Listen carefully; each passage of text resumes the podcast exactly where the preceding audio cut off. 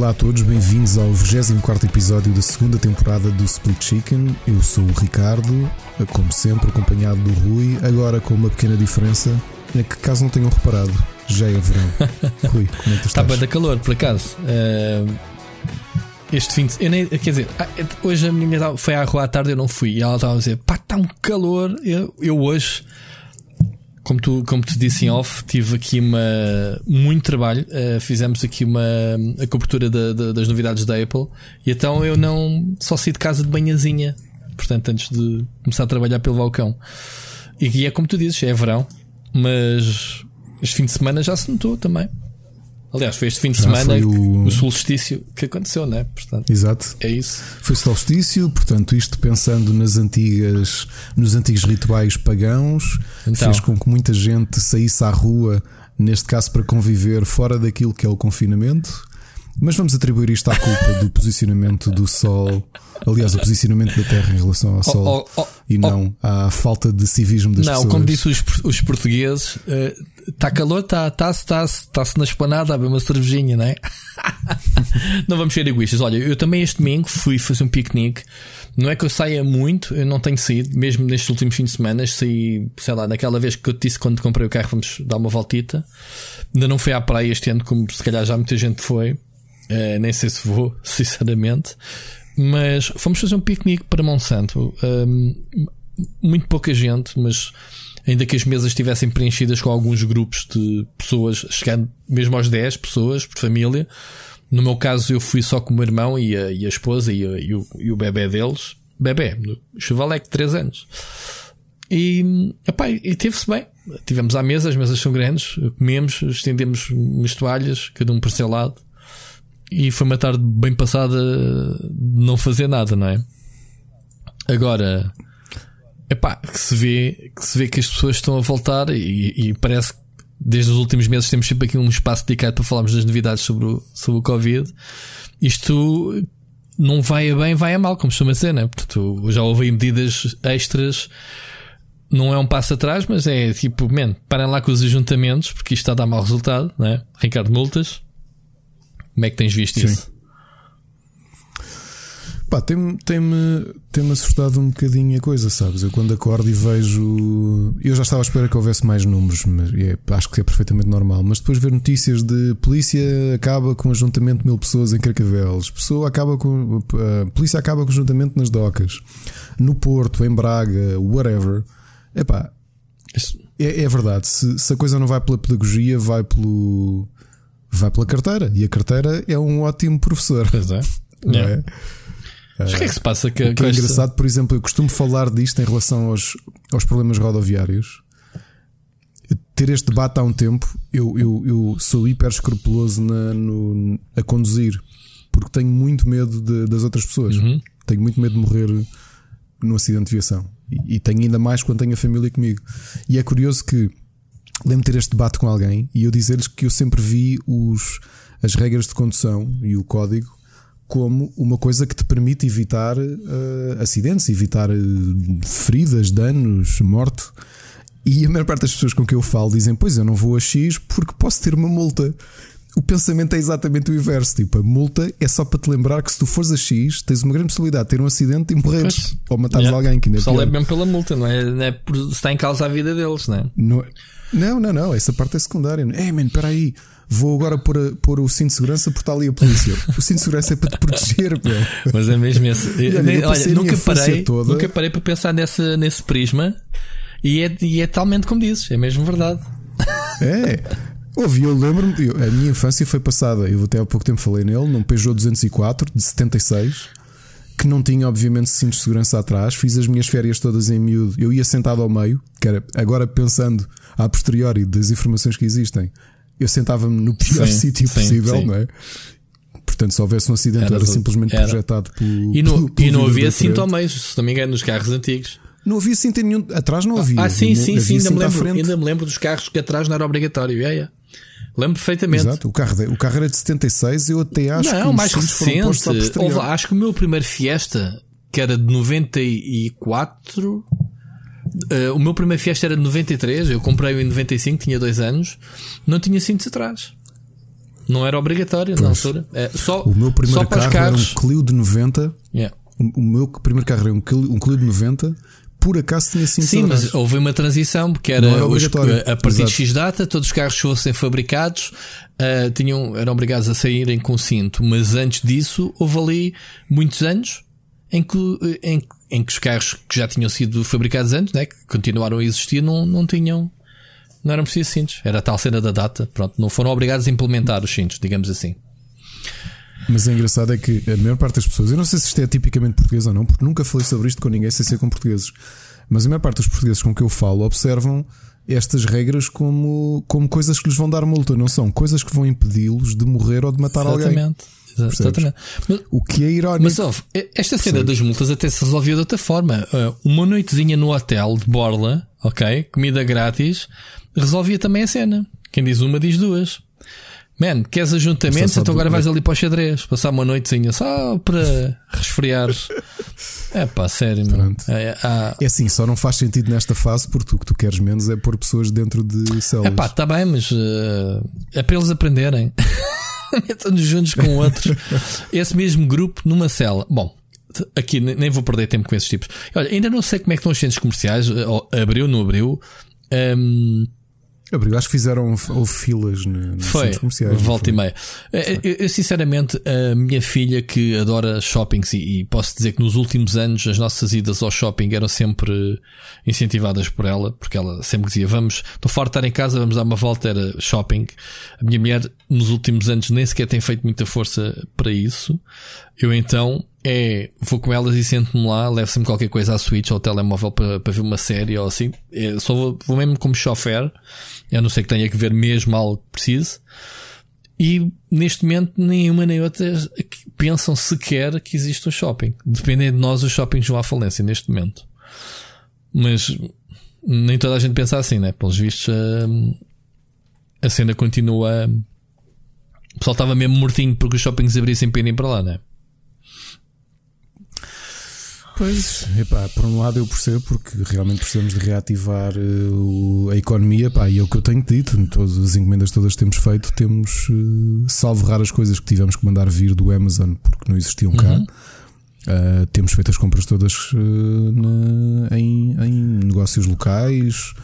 nós, nós continuamos e, também. Pronto, contribuímos da nossa forma. Sim, continuamos a receber, não digo coisas locais, mas ainda neste fim de semana comprámos acho que foi no continente, vieram entregar de um dia para o outro. Portanto, já, uhum. já sim, estão mais sim, tranquilos sim, nas, nas entregas. uh, mas uh, tirando, sei lá. Não sei se isso tem emprega mais gente ou não, sinceramente. Não, não tenho ideia. É um misto. Se, uh, isto com o desconfinamento, as pessoas também deixaram de comprar tanto. Eu tenho recebido números das compras e de pagamentos que são feitos semanais e já, já os números já estão a voltar à, à normalidade pré-Covid. Pré As pessoas podem até nem sair de casa, que é o meu caso, mas irem à rua comprar cenas vão. Portanto, eu, eu vou comprar pão ao fim de semana, se tiver que ir ao supermercado vou evito. Uh, antigamente, se calhar, ia dia sim, dia não, não era? Nem que, nem que fosse só para ir buscar coisinhas básicas.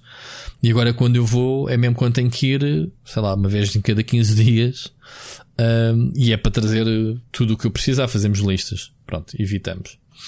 Agora, um, mas olha, vamos passar esta, esta cena do Covid. Queria ter uma coisa, uma vontade que me deu já há, há uns anos.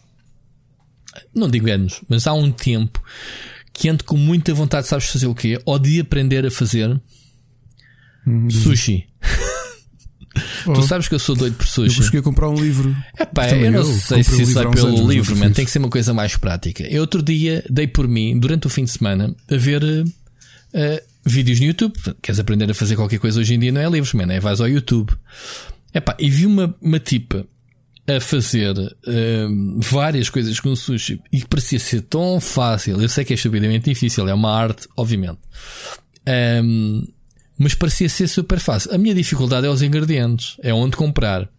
Mas já tracei um plano, já estou a fazer uma lista. Sei que preciso de uma faca daquelas tipo a rambo, como deve ser, bem da afiada. Preciso descobrir aqui perto onde se vende então o, o salmão e o atum, aquelas peçazinhas uh, frescas, estás a ver, que te cortam. Sim. Pronto, que não sei onde é que se vende. E depois um supermercado que vendam aqueles produtos todos chineses. O problema é mesmo a checklist das cenas.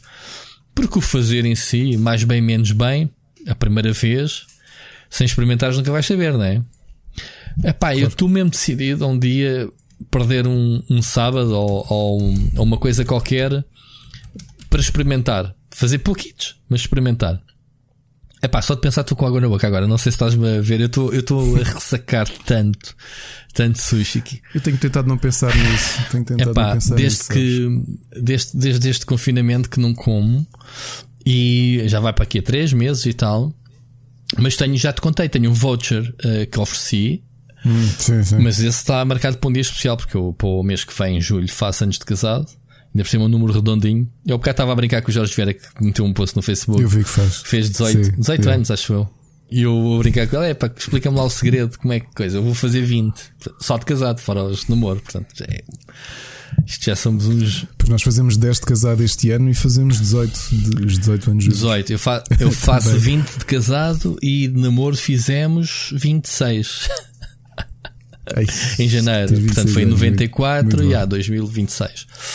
E 20 anos é um número redondito, portanto não faço a mínima ideia, mas pelo menos esse, esse sushi já lhe disse. Este é o, é o voucher, vamos encher a barriga de sushi neste dia. Mas pronto, estou uh, com vontade de aprender. Pronto, pergunta aqui aos meus, uh, aos nossos ouvintes. Se tiverem recomendações de como aprender, onde comprar os utensílios, porque assim, eu tenho ali algumas coisas da Tupperware que a minha mulher vende Tupperwares. Uh, sabias disso, Ricardo? A Mónica vende Tupperwares. Não, por acaso não sabia. Uh, já há muitos anos. E aqui há uns anos houve uma, uma campanha de um kit uh, de sushi. É pá, mas kit de plástico não é a mesma coisa que os bambuzitos, né? que enrolam uhum. as cenas. Eu quero comprar isso tudo como deve de ser. E, tem, e, e, também tenho ali umas formas para, para o arroz para aquele que leva aquela, aquela fatiazinha de peixe por cima, só aquela cor laranja. Uhum. Tenho essas forminhas todas, mas eu não quero saber disso. Eu quero comprar tudo, faca, enrolador. Quem souber de sítio que venda isso, onde eu posso encontrar, porque ainda não pesquisei, sinceramente, tive só a pesquisar tipo. Vale a pena fazer, é fácil, não é? Porque hoje em dia já é uma coisa tão comum que já começa a haver técnicas de ensinar. Obviamente que tu, para refinares, conheceres os sabores, para saberes o que é que é as coisas, o que é que podes ou não misturar, como cozer o, o arroz no ponto, essas coisas só que a experiência. Portanto, a minha decisão é experimentar um dia fazer magia bardice, fazer um orçamento e tipo, olha, vou gastar este dinheirito. Se correr bem, corre. Se não correr, olha, estamos a comer arroz com peixe. ah, mesmo. correr mal, fritamos o peixe. Bem, não quer pensar. Olha, só uma informação curtinha do Aventuras do Ricardo. Uhum. E passa aos Aí está. As Aventuras de Ricardo. Saímos pela primeira vez com os miúdos este fim de semana, uma coisinha curta. Fomos fazer um piquenique no meio das árvores aqui perto de casa. Tivemos uh, a comer, se calhar, para aí um quarto de hora, 20 minutos, mas estivemos ali a passear junto às árvores. Cruzámos com muito pouca gente. Cruzámos com quatro pessoas que vinham a passear cães. Foi o máximo que, que nos cruzámos. Uhum. Mas eh, pronto, olha, first steps. First steps, amigo, é mesmo isso, devagarinho, vais desconfinando. Já sabemos que tu um, tens uma forma de pensar diferente. Já tinhas as tuas, uh, os teus medos e as tuas fobias antes desta crise. Isto agora ainda tens mais. Portanto, tu devagarinho vais conseguir. Uh, vais conseguir fazer a tua, retomar a tua vida com os putos, né? Porque tu já retomaste a tua vida, tens ido ao escritório, né? Tentado a correr bem. Vou, vou amanhã, não. vai ser a terceira vez que vou ao escritório, mas pá, mas sim, faz-se. Acho que mentalmente já estou preparado para isso, né? tenho de ir. Eu, tenho, tenho, eu, tenho, epá, eu também tenho saudades de ter um contacto profissional com os meus colegas, quer dizer, pá, tenho mesmo saudades, faz, far, faz falta. E ainda hoje tivemos uma chamada de Zoom que era só para ser 10 minutos. Uh, olá, epá, e tivemos duas horas. Lá, a minha patroa a falar connosco, a mostrar coisas, a mostrar os animais, a mostrar livros e de repente toda a gente se esqueceu, pá, porque faz mesmo falta. Já não, já não fazíamos uma reunião destas uh, há semanas. Hoje esquecemos que tínhamos que trabalhar. Claro que depois sobrou para o fim do dia o trabalho teve que aparecer feito, mas tivemos ali quase duas horas a falar sobre tudo menos trabalho. Pá, e, e por um lado é fixe, Pronto, é mesmo, é mesmo faz-nos falta. É a coisa que mais nos está a atrapalhar é estamos cada um no seu lado. Obviamente sempre em contato, pá, porque o Slack, há muitas ferramentas ajudam-nos, obviamente, em teletrabalho e tem funcionado muito bem, portanto, sem espinhas. Mas este contacto não é, Ricardo? Não, não tens sentido isso com, com, com os teus colegas? Não tinhas saudades de. Epá, é um mix porque eu, eu sempre gostei muito de estar isolado e adoro as pessoas com quem trabalho. Yeah, percebo o que é que queres dizer. Mas ao mesmo tempo, hum, mentalmente, isto, como foi forçado, uh, eu tenho dito a algumas pessoas que eu tenho sentido cabin fever ao contrário. A maior parte das pessoas está completamente passada de estar fechada em casa. Isto só vai contribuir para um para uma vontade ou um sentimento que eu tenho de hiperproteção dentro da minha casa, Uhum. percebes? E então a vontade de sair não é grande. Sinceramente, não é. A maior parte das pessoas com que eu falo dizem pá, tenho saudades de poder. Eu tenho saudades de coisas muito específicas. Tenho saudades, tenho imensas saudades de abraçar os meus sogros e abraçar o meu avô e a minha tia. Um, e tenho saudades de. Para a quantidade de board games novos que eu tenho, pá, tenho um móvel novo atrás de mim que já tem, está cheio de board games. E me abraçares a mim, não Tenho tens saudades? Passinhos- Ou de receberes um abracinho tenho meu? algumas. Mas era isso que eu tinha a dizer: é que tenho saudades, porque a realidade é que a nossa casa, e os meus filhos sabiam disso, e tu próprio. A ironia é que nós queríamos começar esse ritmo contigo também. Yeah. Nós estamos habituados, a nossa casa é o sítio onde a malta Convive? normalmente se Yeah. encontra para, para conviver e para, para jantar e para jogar board games e, o- e isso tudo parou, não é? E essa é a parte que eu sinto mais falta. Agora, se me perguntas, sentes falta de ir para as esplanadas? Não, de todo. Não, não, não sinto falta de sair de casa para ir para sítio nenhum. Sinto falta de algumas pessoas. Sinto falta de vocês. É tudo Yeah. isso. De resto, é o que eu te digo. É, é triste eu chegar a um momento em que eu, para mim, o mundo podia ser assim se não houvesse o problema de eu contactar convosco. É. Eu percebo o que é que estás a fazer. Que a fazer a minha não, vida a ficava falar. perfeitamente assim. Sim, sim. A minha vida ficava assim e Vamos lá ver. Vamos- vamos- com os prós e os contras Vamos lá tem. ver. Eu tenho falta do que tu dizes, de contacto com, com os amigos. Pá, vou matando saudades eh, com a família. Já fui visitar o meu pai uma vez, como eu te disse na altura. Ontem fui visitar o meu Visitar o meu irmão. avô três minutos e estávamos todos Pronto. mascarados. Ontem fui, fomos. E, e os meus sogros, quando, quando fomos ao piquenique, parámos à porta deles para vê-los junto à varanda. Eles moram no primeiro andar e ficámos a dizer adeus. É pá, claro que os miúdos, especialmente o mais pequeno, aquilo faz-lhe muita confusão. O mais velho, é pá. Não percebem. percebe. Pois, o mais pequeno não percebe. O mais velho percebe, tem 7 anos e está naquela de custa-lhe, fala ao telefone, é pá. Mas ele também tem assim uma personalidade, ele é excessivamente semelhante a mim, portanto eu acredito que ele racionalizou muita coisa a pensar, pá, é preciso fazer isto. O mais pequeno não, tem dois anos. Esta parte custa, e a nós custa, pá, fogo, eu fui para o carro destruído, meu, porque apetecia-me subir e dar-lhes um abraço. Claro. Pronto, Claro que sim. pá, Mas pronto, estava Assim, a cara, dizer, eu também sou uma pessoa que estou bem no meu mundo. Portanto, isto é o meu reino. Eu consigo trabalhar em casa, estou com a minha mulher, com a minha filha, e estou com o meu mundo paralelo, que é este. Este, este mundo, este mundo com, com que estamos, não é? Eh, o nosso podcast, o meu canal, eh, falar sobre videojogos nas redes sociais, whatever.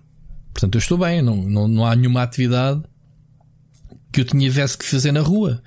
Tirando, sei lá, que já não vou há muito tempo jogar à bola com, com um grupo, como tu sabes, às terças-feiras. Mas pouco- tirando isso, também não sou a pessoa de ir para uma esplanada só porque sim. Lá está. Portanto, pá, entendo perfeitamente. Entendo perfeitamente. Bom, temas, temas mesmo sérios, Ricardo. Isto, esta, esta semana há coisas giras e vamos ver se a gente consegue falar eh, de, forma fluida sobre estas coisas, porque isto é daquelas pique, pique, pique. Mas isto hoje caiu a bomba e abrimos já exatamente. Hum, an- antes de mais, deixa-me dizer que eh, fico muito feliz que a malta sabe que a gente grava à segunda-feira. Eu hoje recebi para, para aí, além das duas eh, mensagens de ouvintes que temos hoje, se bem que uma já foi do fim de semana, estou errado, pronto, mas pronto, hoje recebemos sugestões para notícias bizarras, sugestões de notícias, várias pessoas, quatro ou cinco pessoas diferentes a mandarem links, algumas obviamente são iguais, porque são coisas mesmo que toda a gente se apercebe, mas que a preocupação de, de nos ajudar aqui no alinhamento. Olha, vocês podiam falar sobre isto hoje, não sei o quê. Bué da fixe, malta, continuem. Muito obrigado. Eu sei que há muita gente que não quer ou não tem disponibilidade de mandar hum, mensagem de áudio, mas mandar links, sugestões são bem-vindas, porque, uh, como sabem, eu e o Ricardo nem sempre temos tempo para estar em cima de todas as novidades. Pronto, vamos tendo, mais ou menos. E há uma outra coisa que pode falhar. Esta da Microsoft uh, até foi o sírio que me, obviamente já explodiu nas redes sociais, mas a Microsoft acaba de, de desistir do Mixer. Portanto, isto foi um morta à nascença. Toda a gente já sabia que o Mixer nunca teria hipótese com o YouTube, um, com o YouTube e o Twitch e, e, e, e, com o investimento cada vez mais do Facebook também na área do gaming, no, do streaming. Curiosamente, a Microsoft entrou foi em acordo com o Facebook do género, pá, a gente vai fechar isto, mas para não deixar o pessoal na rua, abram aí a porta da vossa casa. Portanto, houve aqui um acordozito, nem houve acordo, não houve venda, não houve nada da plataforma. Simplesmente a comunidade do Sim. Mixer migra, migra, migra para o Facebook. Yeah. Ok? Vai ser toda redirecionada para o Facebook. O que é curioso é que o Mixer, a Microsoft investiu em grandes estrelas como o Ninja, um, esses com contratos, contratos milionários que uh, eventualmente po, uh, o Facebook pode uh, fazer match, ou seja, pode haver hipótese de o Facebook assumir os compromissos ou não. Mas, por outro lado, a Microsoft também liberta, e claro que isso deve estar escrito, quer dizer, eles é que fecharam a porta ou, ou dão compensação, não sei como é que isso vai funcionar. Isto, isto tem, tem coisas. Ou bocado estive a ver no, no Ninja, no, no tweet dele, ele estava a dizer que que tinha decisões para tomar nos próximos dias. Epá, porque é assim, o Ninja, por exemplo, saiu do Twitch muito a mal. Aquilo bateu com a porta, no dia seguinte o Twitch fechou-lhe a conta. Uma coisa assim muito feia, né? Porque foi uma das primeiras estrelas, uma, das maiores estrelas do Twitch, a sair. Pronto, ficaram zangados. Agora, esta cena de, de do Mixer uh, veio, obviamente, Phil Spencer dizer que tentaram nestes anos ganhar tração, mas não ganharam o suficiente que não, não atingiram os números que estavam planeados. E para isso era preciso mais tempo e eles não têm energia, provavelmente não está com o lançamento de uma nova consola. O, o investimento no mixer não, não era, não era se calhar a prioridade agora, portanto eles preferiram largar a bomba. E então, ao que parece, a partir do próximo dia 22 de julho, uh, o Mixer vai redirecionar tudo para o Facebook GG, é o, o canal de gaming uh, do, do Facebook. Um, e é isso. O que é que tu achas, Ricardo, sobre. Epá, foi curioso. É, quando é que estávamos a falar? Estávamos a falar a semana passada. Isto é, isto é muito irónico, porque a semana passada estávamos precisamente a dizer, e eu lembro de, de começar esta conversa e tu até concordares comigo, que entre a Microsoft e a Sony, aquela que mais rapidamente desistia das coisas quando percebia que aquilo era um nado morto era a, PlayStation, não é? Que a Microsoft tentava, era aquilo, mas pá, vamos lá, Kinect, ah, Kinect, yeah. agora Kinect ao pequeno almoço, Kinect ao jantar. Uhum. Um, e de repente o mixer, que eu já nem lembrava que existia. Pois é por causa disso, culpa tua, é por causa disso, sim. Eu por acaso também não Exato. sou utilizador do mixer, para mim esta, esta notícia não me aquece nem me arrefece porque foi uma, é uma plataforma que nunca me seduziu muito. Um, se eu, se eu pensei em fazer lá um, um stream ou assim, sim, mas nada de especial, uh, nunca, nunca dei por conta. Uh, e sim, pá, era, era preciso. Não é, não é, lá está. Isto fica provado que não é só contratar estrelas que traz o público atrás. As plataformas contam muito, porque as pessoas sentem-se bem numa plataforma e não seguem só uma pessoa. Portanto, sai uma, estão lá as outras, não é? Costuma ser assim. Claro. Um, a decisão de juntar forças com o Facebook é que é muito estranha, pá, porque faz sentido, quer dizer, não vai entregar o ouro ao bandido ou YouTube. Não ia para o, twi o Twitch. Twitch também não, porque foi, foi, eles fizeram, roubaram montes de, de pessoas ao Twitch, não é? Claro. Um, o Facebook uh, está a começar e, obviamente tem muito dinheiro e, e, o gaming é claramente uma aposta do, do Facebook. Porque de todas as plataformas, o Facebook para mim, é aquela que é mais intrusiva do. Pá, eu volto e meia, aparece-me aqui pop-ups de pessoal, eu carrego e estão a fazer streaming. Eu assim, nunca ouvi falar neste gajo da minha vida. Portanto, o Facebook tem mesmo uh, ferramentas agressivas. Pá, se tiver que publicar o teu canal, tua, ele mete a tua avó a assistir. Entendes? Eu, eu, eu tropeço em canais de pá, pessoal brasileiro, nem sequer tem nada a ver connosco que eu não, não tenho qualquer ligação com um amigo de amigo e, e sou completamente bombardeado. Lá está as ferramentas. O Facebook é um mundo, não é? Um, E, e, tá, e estão lá as pessoas, consumam ou não vídeos, estão, é uma rede muito grande. Portanto, acho que o Facebook tem futuro. Um, se fizer as coisas como deve ser. Agora, o ambiente, não sei se já foste à página de gaming do Facebook. Não, não. não aquilo não, não tem ambiente nenhum. Aquilo, eu recebi o convite sequer... por causa do Rubber estar, estar, estar conotado com gaming portanto, recebemos o convite há um, uns dois a três meses para ver se queríamos fazer algum tipo de partnership. Só que eu comecei a olhar para aquilo. Primeiro, nós estamos com conteúdo neste momento. Um, pá, não sei. Pois, eh, eu acho que um, o problema do Facebook é ter uma página muito caracterizada. Num, percebes? Tu entras no, no Facebook Gaming e não sentes que entraste. Um, como é que é de explicar? Não entraste num salão de jogos. Estás a ver? Tens entrado na Zara ou, ou, olha, vou ali jogar uns na, na, no salão de arcades, quase não notas diferença. Estás a ver? Estás a perceber o que eu estou a dizer? N sim, sim. Não, não se nota, pronto, mas isso também é uma questão de estética, é uma questão da plataforma crescer e, obviamente, de.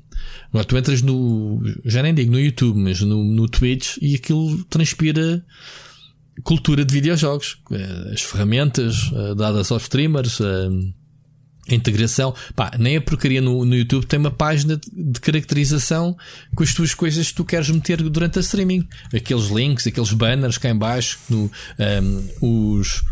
Uh, como é que se diz? Os. Aquelas aplicações, os, uh, os widgets sim, que sim. tu consegues colocar ali de integração no, no, no Twitch, tu não tens isso no YouTube, faz muita falta.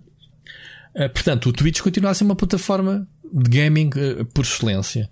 Facebook tem o, se quiser, tem o, o público, porque, porque, o Facebook tem mais utilizadores que sei lá o quê, e hum, consegue-te enfiar gaming e vídeos para goela abaixo, sem tu, sem tu sequer estás à espera.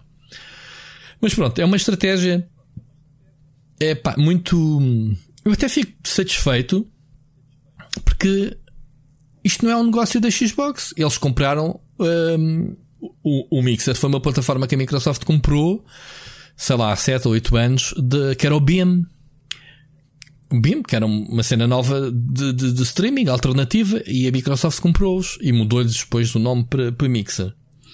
Mas isto não é um negócio deles, portanto, ok, se eles tiverem que mudar de baterias, uh, siga. Agora, é, isto não te dá a grande esperança do género. Pá, aparece qualquer coisa nova e tu pensas, olha, o outro não sabes daqui a um ano ou dois fizeste um contrato milionário, mas não sabes se não estás se não estás na, na, na tanga daqui a um, uns tempos, não é?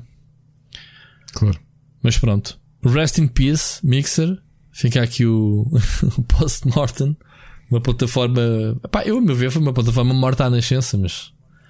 Mas o que é que se há de fazer? Olha, falar em, em falar em, em post-mortem, aliás, aqui o, o, devido o devido a nota de um grande ator uh, britânico que morreu na, no passado sábado. Uhum. um ator que nos marcou a todos, não é? O Sir Ian Holm. Uhum. Fez de Hobbit. Que, que entrou. Fez de Hobbit. Fez de Bilbo, Bilbo Baggins, sim. Do Hobbit, sim. Fez de Ash no Alien. Uhum. Fez de Father Victor Cornelius no Fifth Element. Uh, entrou no Ratatouille, entrou em, sei lá, não em milhares de coisas, mas quase. Uh, e portanto faleceu aos 88 anos, né? já estava muito, já estava muito desgastado pela, pela doença de Parkinson. Aliás, eu vi imagens dele, nem o reconhecia agora no final. Não sabia que foi de Parkinson. Pronto, fica aqui a nota okay. de foi Parkinson, foi aos 88 anos. Desde... As últimas imagens dele já eram já, já eu tinha dificuldades em reconhecê-lo, porque estava já muito vazio. Uh, Mas há quantos anos é que ele estava uh, aquele. Cada vez que falas em uh... Parkinson, lembro-me do Michael G. Fox. Pá, ele continua a andar, andar, por aí. Não sei se ele tem conseguido manter estável a sua condição ou não. Mas. Acho que sim. Mas o, o, o, Michael J. Fox teve um azar tremendo de, de ser daquelas pessoas que teve Parkinson Muito novo. demasiado novo. É? Se calhar a sorte e azar por ser novo, se calhar também foi combatendo, né? Uh, digo eu. Eu acho que ele, ele também foi investindo Investiu, muito sim. em investigação. Sim. É? Epá, fazia todo sentido. Tipo, eu tenho bem de dinheiro, sou ator, vou morrer daqui a um tempo. Epá, já agora deixa-me pegar no meu dinheiro e fazer qualquer coisa, deixar aqui algum legado, não é? Qualquer coisa que me possa até ajudar a mim Uh, pá, esse tipo de, de investigação, de investimento, faz-me lembrar bastante uh, a morte estúpida do Freddie Mercury, não é? Porque hoje em dia ninguém morre uhum. com SIDA, como ele morreu. Um, sim, sim. E, e o António Variações. Com o António Variações. Estou-me a lembrar do que o, o Magic Johnson, desde os anos 90, que contraiu o SIDA e continua a ir para as curvas. Portanto, com a cena Olha, completamente controlada. Coisa, eu nunca tinha feito contas. Hum. Foi em 91 que o Michael J. Fox uh, descobriu que estava. 91, pá, já vai para 30 anos, meu. Quase.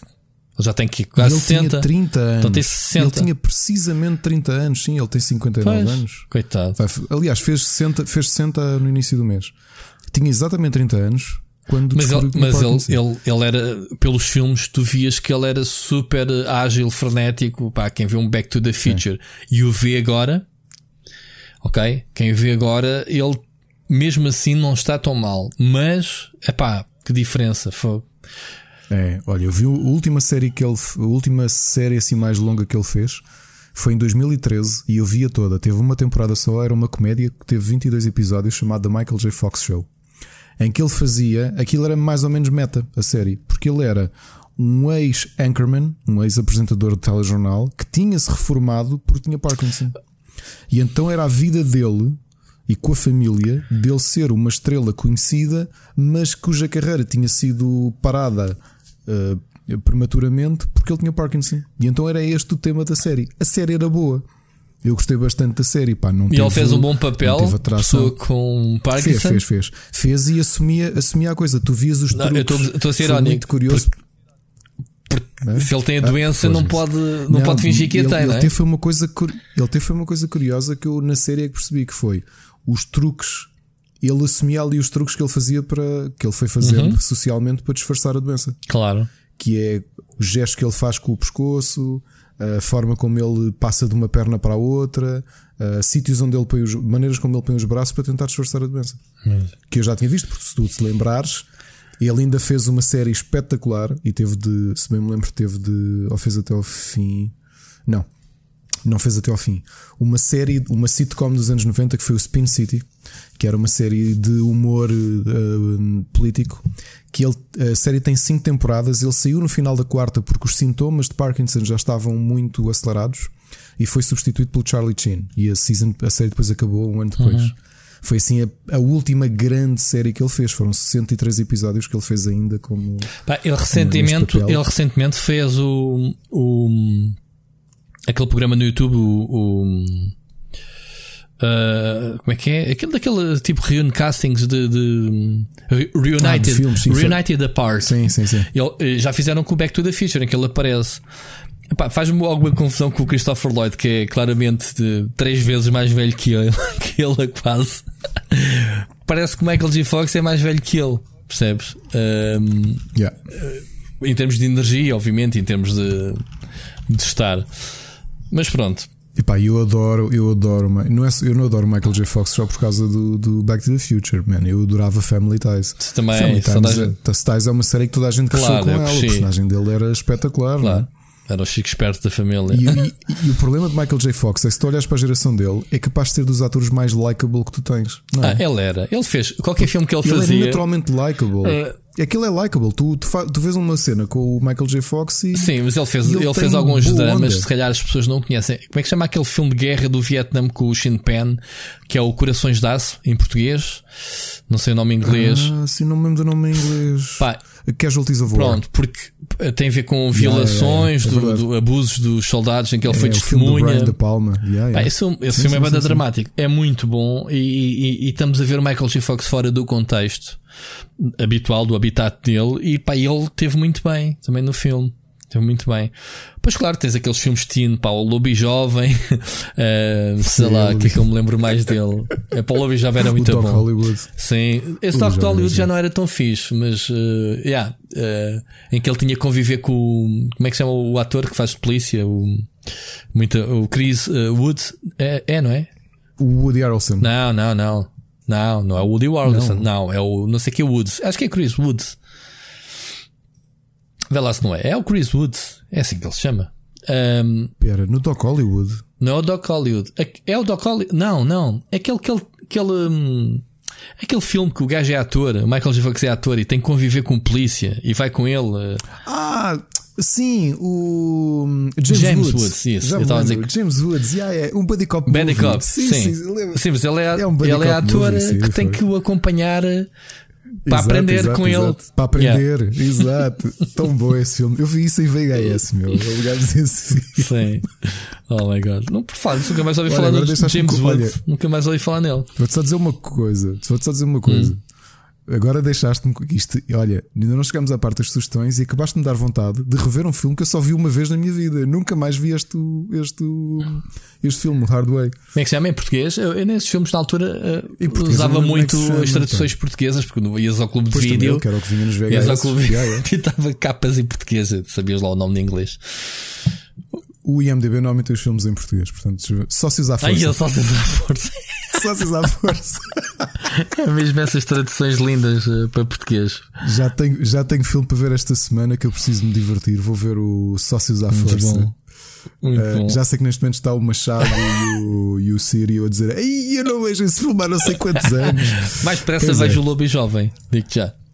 Mas pronto. Não, mas não te esqueças, quando eu fiz aquele cena dos 10 filmes, eu incluí um filme que era protagonizado pelo James Woods. Qual?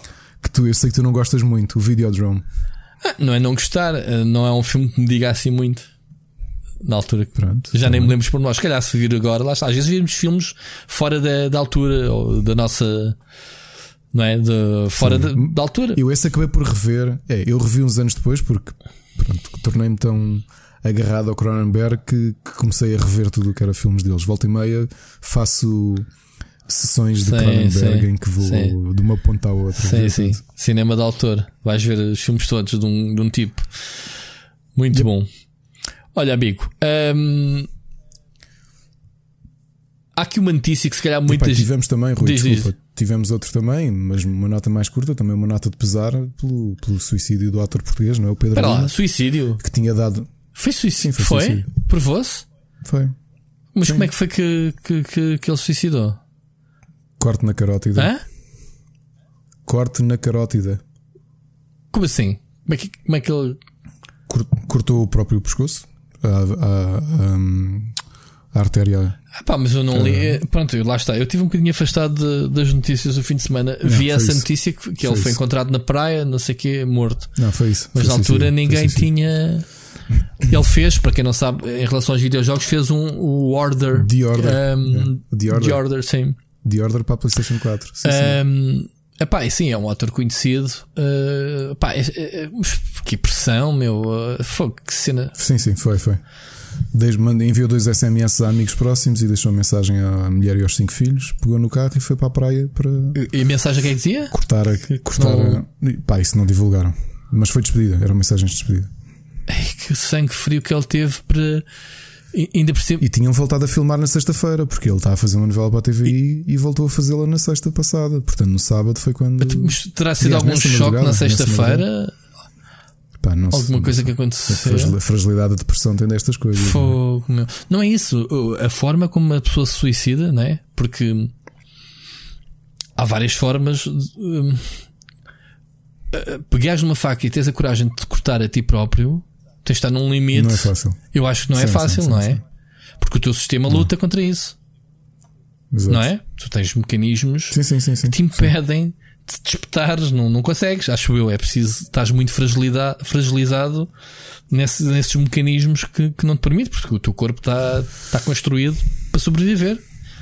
Para lutar, eh, os teus sentidos eh, tomam, disparam Sim, quando. mas pelo não que é? eu percebi, a, a PJ, assim que fez a análise, percebeu que era mesmo auto-infligido. Mas algum efeito de substâncias, droga ou qualquer coisa que, que ele Acho tivesse atenuado isso. Aliás, para ter o sangue frio para pegar no carro e ir até lá, ter ir até à praia. Ai, olha, não sabia. Tô- Ele era surfista também, ali na, naquela. Estou chocado porque pensei que lhe tivesse dado qualquer coisinha má ou uma coisa Não, qualquer. não. Não, percebi, sinceramente, nem, nem, nem- Infelizmente este não foi o caso, mas pronto, fica aqui a nota de pesar, um ator também relacionado com, com, com os videojogos, como sim. sabem. Este ano já são dois eh, atores portugueses que. Uhum. O outro foi o. Não me lembro o nome dele, que, que, que tivemos com ele quando foi a, a apresentação do. Do Days Gone, ele que fez o protagonista do. St. John. Como é que ele se chamava? Lembras-te? Não me recordo agora o nome. Mas esse faleceu por uh, um AVC, acho eu. Sim, não é? isso foi causas naturais. Causas naturais. Eu estou aqui a controlar-me porque é de tremendo mau gosto. Hum. uh, porque os dois atores que faleceram fizeram os dois voice acting para a PlayStation. Uhum. E, e não, não quero fazer a piada para o Virgílio Castelo e o, e o Ricardo Carriço tomarem conta da sua saúde. Por causa do God of War e do. Qual foi o do Virgílio Castelo? O Virgílio Castelo, pera, agora o Virgílio Castelo fez qual? Ou será que estou a confundir? Tens muitos, eh, tens muitos atores que estão a fazer jogos, estão os Detroits da vida, os jogos da Sony. Tem muita. O Miguel Guilherme substituiu o Nuno Markle, não foi? No Little Big Planet. Uhum. Enfim, deixa lá. Obviamente fez-te aqui uma maneira de descongelar de uma coisa tão triste. Enfim, né? deixa lá. Não, não, vamos crer que não tem nada a ver com, com os videojogos. Estou a brincar. claro que Não. não. Infel- Infelizmente, infelizmente não. No caso do Pedro Não, é aquela percepção Coitado, olha, não sabia. todas, "Então, Não mas ele- sabia, não. Houve tão conhecido e com família e com Sim, carreira. porque se eu morrer ninguém me vai dizer nada. Não, não vou receber nenhum SMS a dizer olha os meus pêsames. Mas pronto, tudo bem. Tu não vais receber.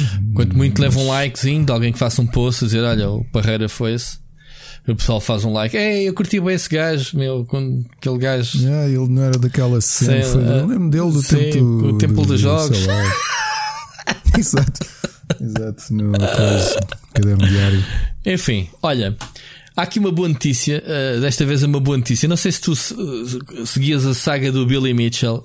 E se calhar há, há- Sim, sim, a luta, a luta do O Billy Mitchell pelo seu recorde. venceu finalmente essa luta. uh, e temos que fazer aqui uma, uma pequena. Parabéns, Billy. Uma pequena. Eu, eu tenho seguido o Billy, ele tem um canal no Twitch. Uh, epá, é das lives mais divertidas que podem ver. É, um, é uma pessoa uh, a filmar uma máquina arcade a jogar Donkey Kong. E estás ali tipo pasmado porque ele não reage, ele não, ele não fala com ninguém. E, mas lembro-me que houve uma vez que eu disse-lhe: Ah, grande Billy, mesmo naquela tipo, man, vou meter contigo. Ganda Billy, não sei o quê. E houve alguém que estava ao lado dele e disse: Olha, tens aqui uma mensagem do Split Screen. E o gajo, Split Screen? Hã? Sim. Ah, Split Screen, hey, hello again, how are you? eu fiquei todo contente. Porque o gajo normalmente está na dele, está a jogar, está a jogar Donkey Kong a live toda. E tu estás ali, como, sabes aqueles putos que se metem, debruçam-se quando tu estás a jogar numa máquina e metem-se ao teu lado. Sim. É como eu fiz, como tu se calhar fizeste. Eu passava o meu tempo todo a fazer isso. No Twitch somos todos nós. O gajo está a jogar nas máquinas então ao lado dele a vê-lo jogar. Quem é que é o Billy Mitchell? Para quem não sabe, Billy Mitchell é, digamos, um dos primeiros. Podemos considerar um dos primeiras estrelas de esportes, porque hum, antigamente os esportes não havia internet, mas estes senhores já participavam em campeonatos de recordes, neste caso do Donkey Kong, do Pac-Man, que era meteres o teu nome na lista dos recordes, né? das máquinas. E havia toda uma comunidade gerida por uma entidade criada por fãs, obviamente, que chamava-se Twin Galaxies, que ainda existe, que era a entidade que entretanto ficou associada ao livro de recordes do Guinness, do, que, se encarregava obviamente de fazer o registro das prestações dos jogadores. E obviamente não havendo online, não havia internet, as coisas eram feitas todas à mão. Ou seja, tu para provares que, que tinhas feito um recorde, tinhas que gravar em VHS, lá está, a, a tua prestação e entregares a cassetezinha e eles iam verificar a, a legitimidade né, do, do- da tua performance. No caso do Billy Mitchell, Bill- Billy Mitchell, ele tinha dois recordes.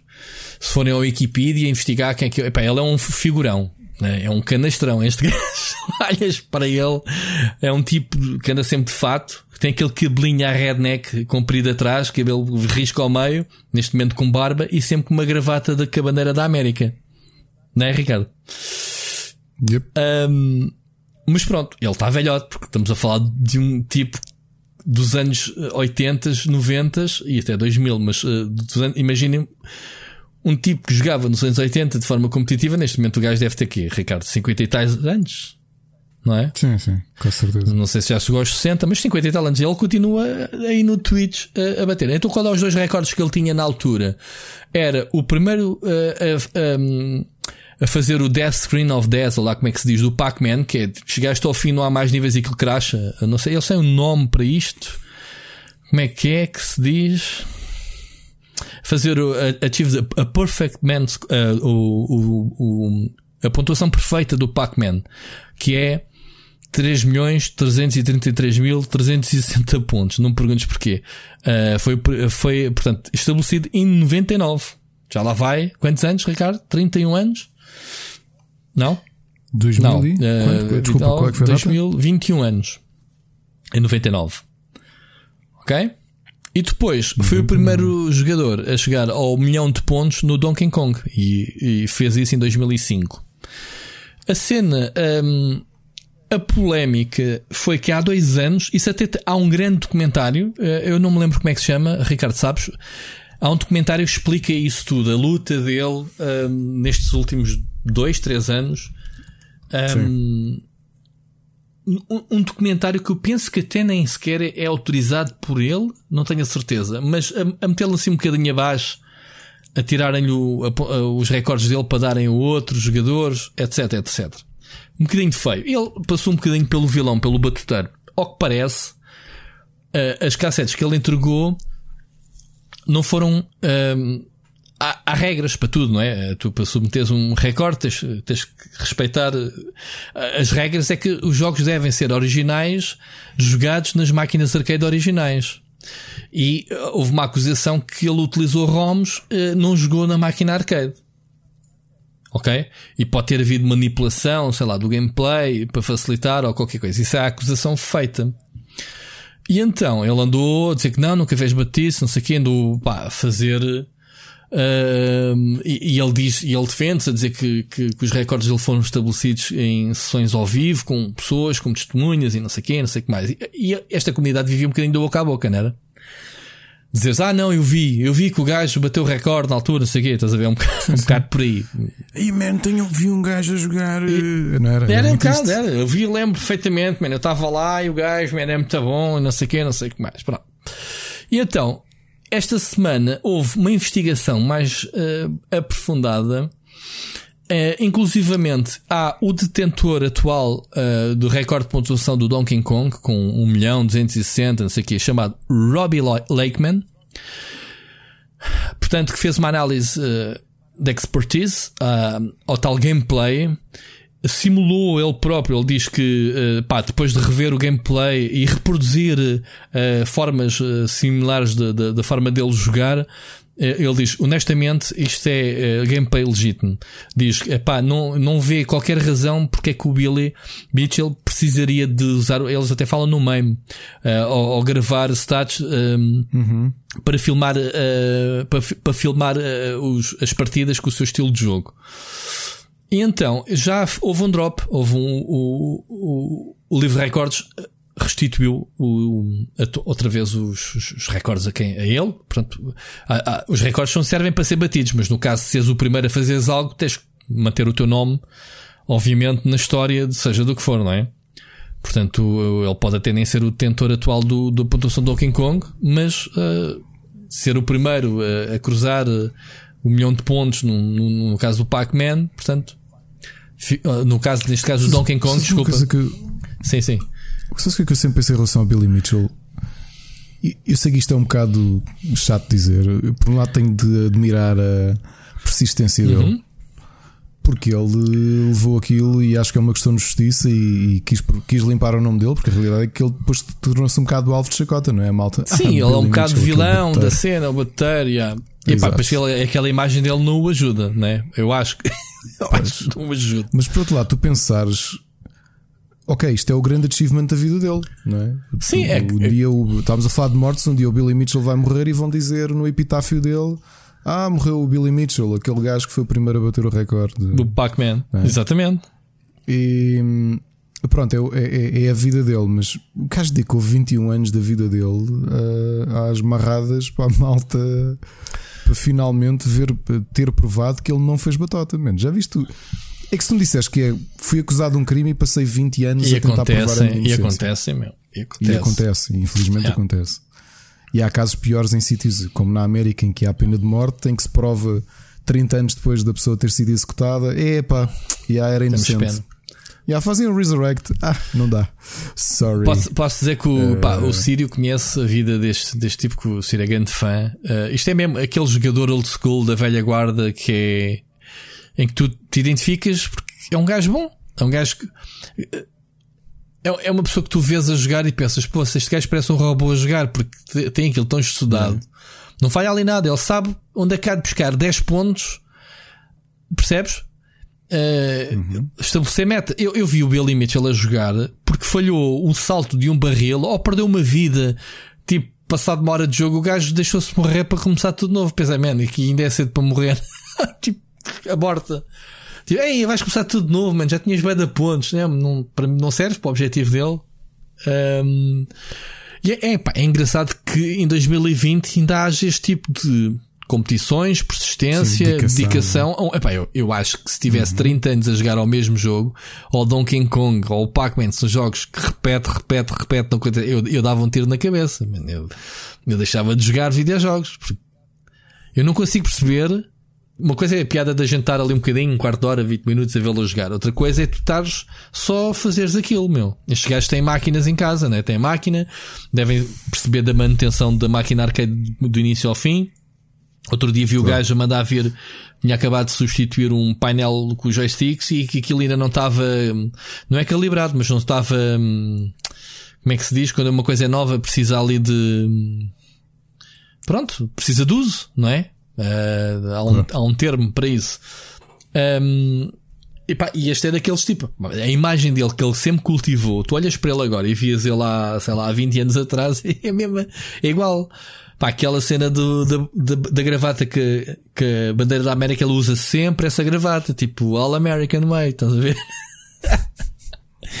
é muito engraçado. E o documentário é bastante engraçado porque, epá, é, é as acusações de, de, das pessoas a chamarem-lhe bater da, da comunidade e ele que se vê, obviamente tipo, what the fuck, man? É tipo o meu recorde, caraças, a tentar provar a inocência, mas tu, como espectador, ficas sempre naquela, man, deixa-te tretas, man, foste bater, agora aguenta.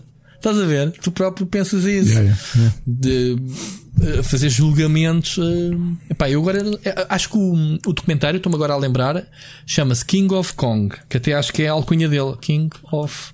Deixa-me só confirmar, deu-me aqui uma subitamente Exato, chama-se The King of Kong, A Fistful of Quarters. Lá está. Portanto, é um documentário que saiu em 2007. Opa, mas isto até é mais antigo, não é 2017. Onde é que eu li?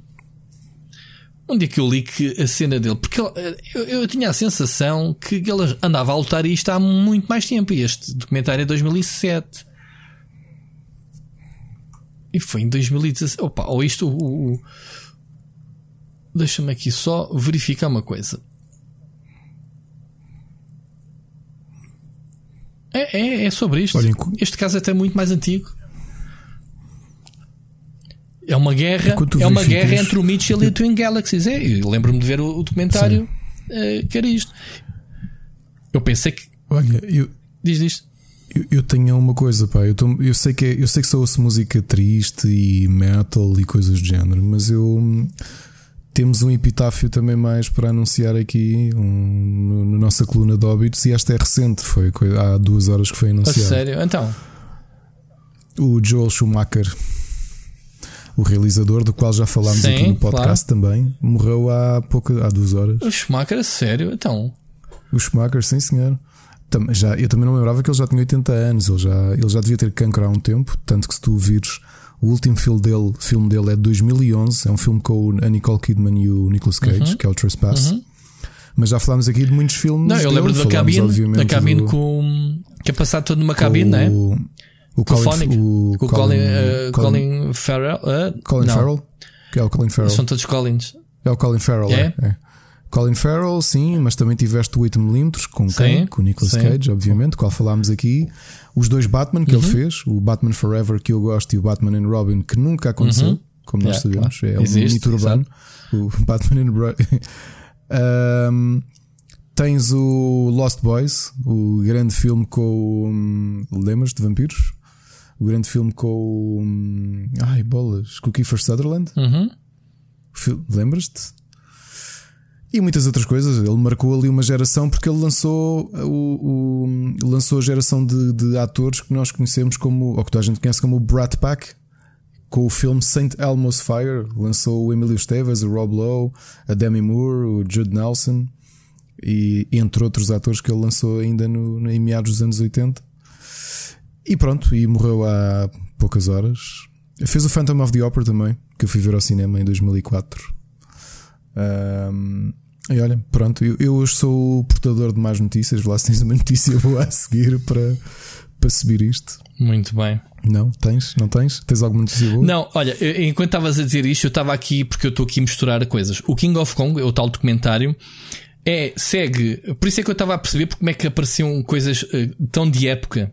Uh, não é um documentário recente, é, realmente é de 2007. E então, isto foi de, de um tipo que tentou bater os recordes uh, bater os recordes do, do, do, Billy Mitchell, mas depois provou-se que lá está, eles mudaram os circuitos das máquinas, aqui o exploit de, das máquinas.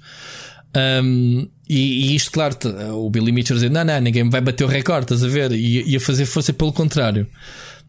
Um, mas depois houve aqui grandes confusões. É pá, lá está, não quero estar aqui a inventar, mas tem a ver com isto: de lhe tirar o recorde e ele agora foi, uh, foi restituído no, nos recordes. Mas isto é uma, uma competição que é tipo provar com os cassetes VHS: não, não, man, está aqui, percebes aquilo que estávamos a dizer ao bocado.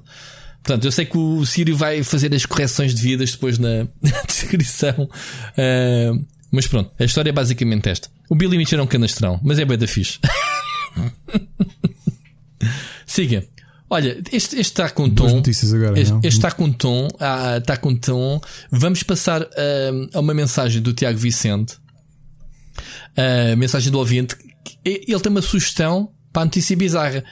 A malta não quer que a gente acabe. Assumimos ah, a nossa secção. Não tem havido muitas notícias bizarras. Mas olha cá uma, uma notícia que vamos ouvir do Tiago Vicente, ok? Olá, Ricardo Rui. Espero que esteja com vocês. Olha, aqui fica um pedido que foi feito aqui no podcast, que é bizarras.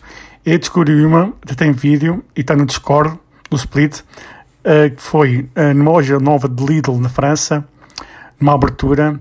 Fizeram uma campanha de abertura que era levava um PS4 normal de 300 euros para o valor final de 25 euros. O que acontece? O pessoal ficou de manhãzinha toda a fazer fila, houve uma confusão.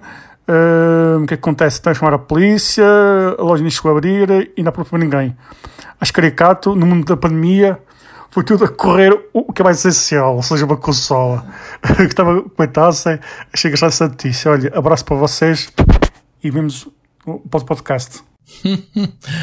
Tiago Vicente, obrigado, Tiago. Epá, por acaso, uh, o Mocas também mandou isto exatamente. Olha, Rui, tens aqui uma, uma notícia bizarra. Os dois mandaram, portanto, obviamente que aproveitei. Muito bom. Uh, eu esta tinha lido também, também estava preparado para falar dela, mas ainda bem que foram vocês. Eu não li, fala tu, vai, avança. Então. Olha, eu tinha lido a notícia, até foi, foi em sites generalistas, que tinha havido. Uh, quase um motim numa loja Lidl. E eu, uou, uma loja Lidl em França, porque E abri para ver o que é que se passava, se era falta de bens.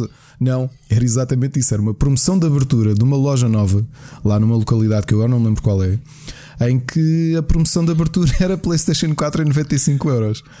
E então, realmente é exatamente o que o Tiago diz. Numa fase de, de pandemia, não é? em que está toda a gente a evitar ajuntamentos, não houve capacidade de de, de, Desculpa lá uma coisa. Vamos, manter... lá aqui, vamos lá aqui separar as águas. Man, uma PlayStation 4 a menos de 100 euros que se lixa a pandemia, meu. Tem, quero uma consola. Já viste a quantidade de pessoas que não têm consola? Estou a ironizar. Não, mas, oh, oh, Ricardo, as pessoas por menos fazem, fazem isto. Se for uma promoção de chouriço, as pessoas vão. Portanto, este... Sim, olha, olha quando vês aqueles vídeos da Black Friday. Era o que eu ia perguntar. Será que vai haver Black Friday este ano? Perante este contexto? É, provavelmente os americanos. Na América. Qual América? Tem Portugal. Sim. Estás a brincar? Ok. Portugal já. E não, não só há Black Friday, como já há Cyber Monday. É, portanto, esquece lá isso, meu. Portanto, sim, eu estou a ver que em Portugal vai haver esta confusão. Daqui até lá, faltam meses. Pode ser que as coisas mudem, mas. Um, epá, não me faz confusão nenhuma de ter a ver. A, a, loja sabe o, sabe o que fez para meter a consola expressa. Obviamente quis chamar pessoas.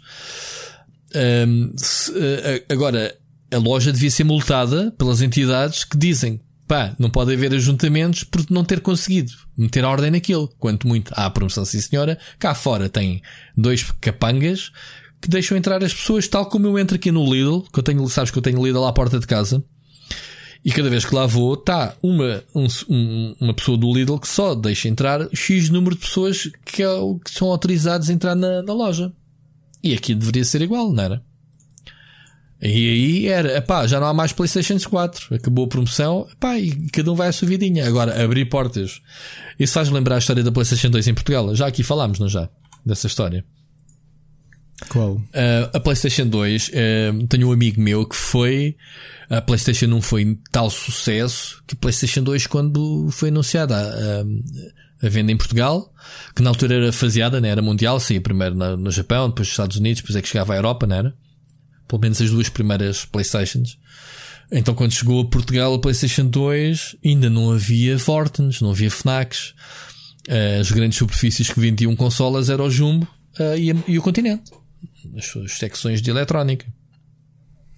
Uh, uh, o continente ainda não tinha a volta na altura, pronto. E então, lembro-me de, de, desse amigo contar-me que uh, as portas abrem-se, abrem, como é que é de explicar? Tem aquela primeira rede cá para cima, né, de segurança cá fora, e depois é que abrem as portas de vidro. E até, então, quando o segurança começou a abrir aquilo, começou a abrir a rede, já as pessoas se engalfinhavam por baixo, a rachar por baixo da rede para serem os primeiros a estar à, à frente da porta que abrisse.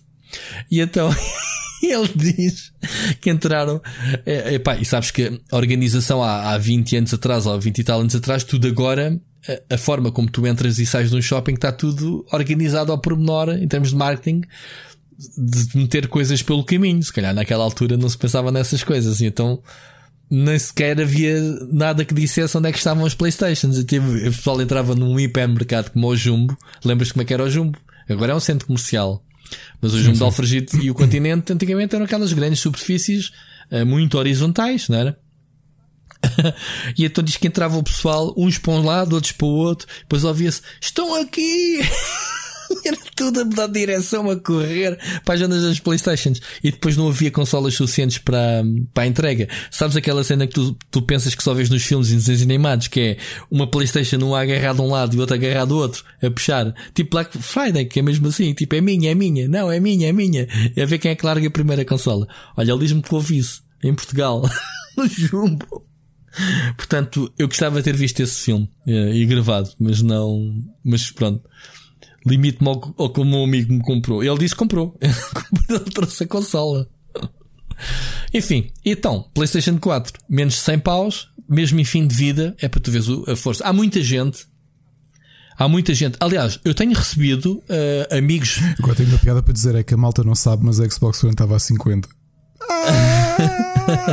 não, mas escuta, mas uh, há muitos amigos meus, uh, pessoal que. Muitos. Alguns amigos meus que vieram ter comigo pessoas que não estão ligadas aos jogos e dizem: pá, estou a pensar eh, agora como vai ser a PlayStation 5, deve haver muita gente a desfazer-se do PlayStation 4. Achas que é boa altura de comprar? Vale a pena ou, ou, devo esperar pela 5?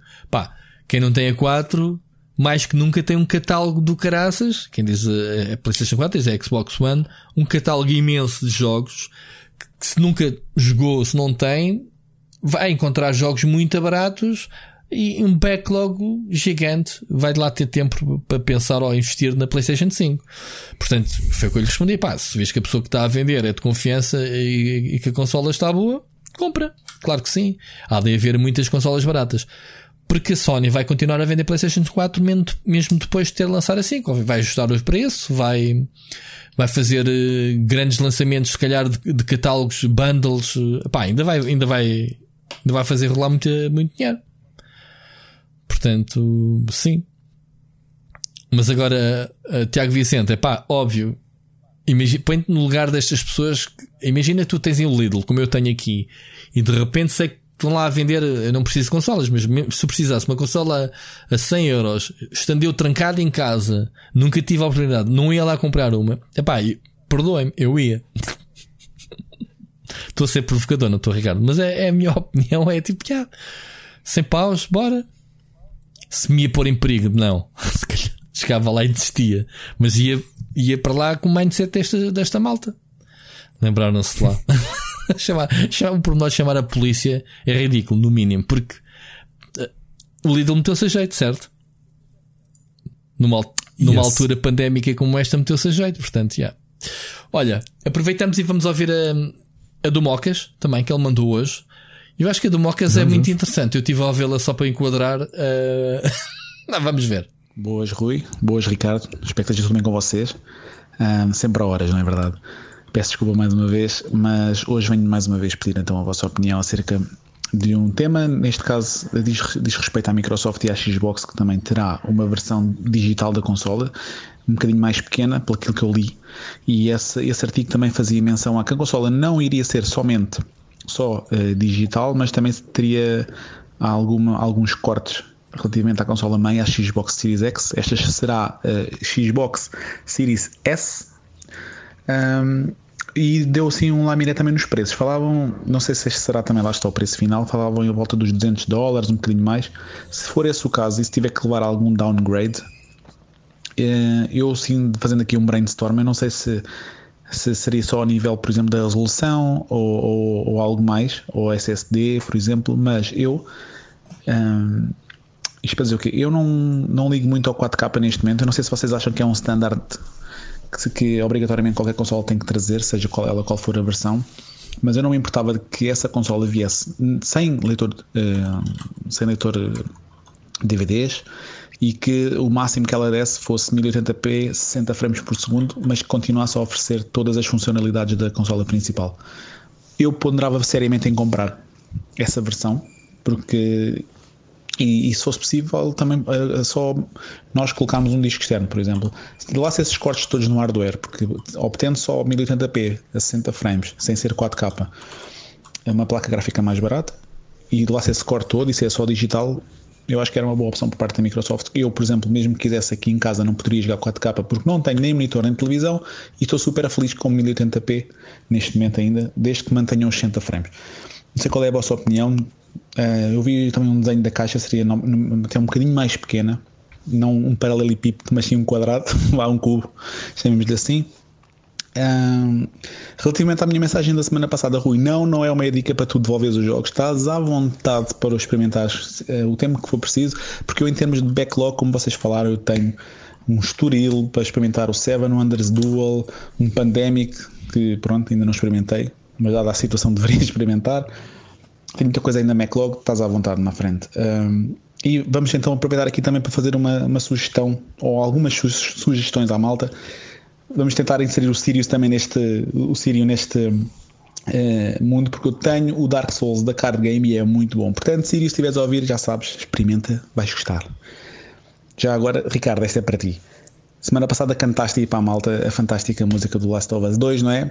Pois eu tenho para sugerir que a malta vá ao vídeo do Parreira, do split screen, ver então a fantástica guitarrada que ele deu, que eu acho que ele devia meter aqui já agora, ele que edita e mete aqui esse um bocado, a partir dos 6 minutos e 44 do vídeo que ele fala de tentar tocar a guitarra, uh, de tocar, tentar tocar com a guitarra da Ellie no jogo, a música you, do Last of Us, vejam aquela belíssima cantoria dele a nível do de que vai cantar uma grande uh, ciganada e depois canta a para o gato. É isso, pessoal. Se quiseres, metam, metam aí e vejam esse, esse expoente máximo da, da cantoria do Parreira. Mas, gente, fica aqui a dica. Uh, até podes meter aí o, a intro como vocês fazem com as aventuras do Ricardo e metam a cantoria do Parreira, como não mete assim, ok? Bem, grande abraço pessoal, já, já estou a esticar, um grande abraço e portem-se bem.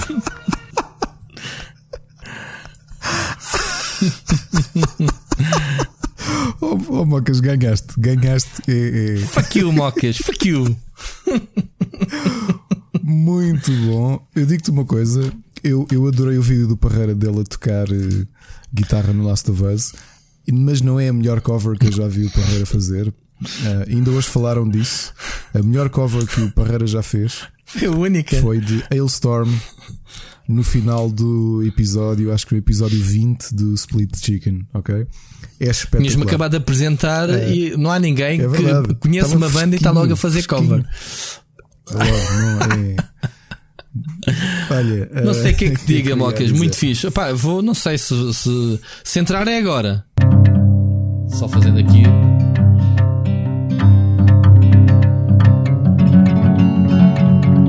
Assim, enganadas tudo. Ai, tirei o pau ao gato.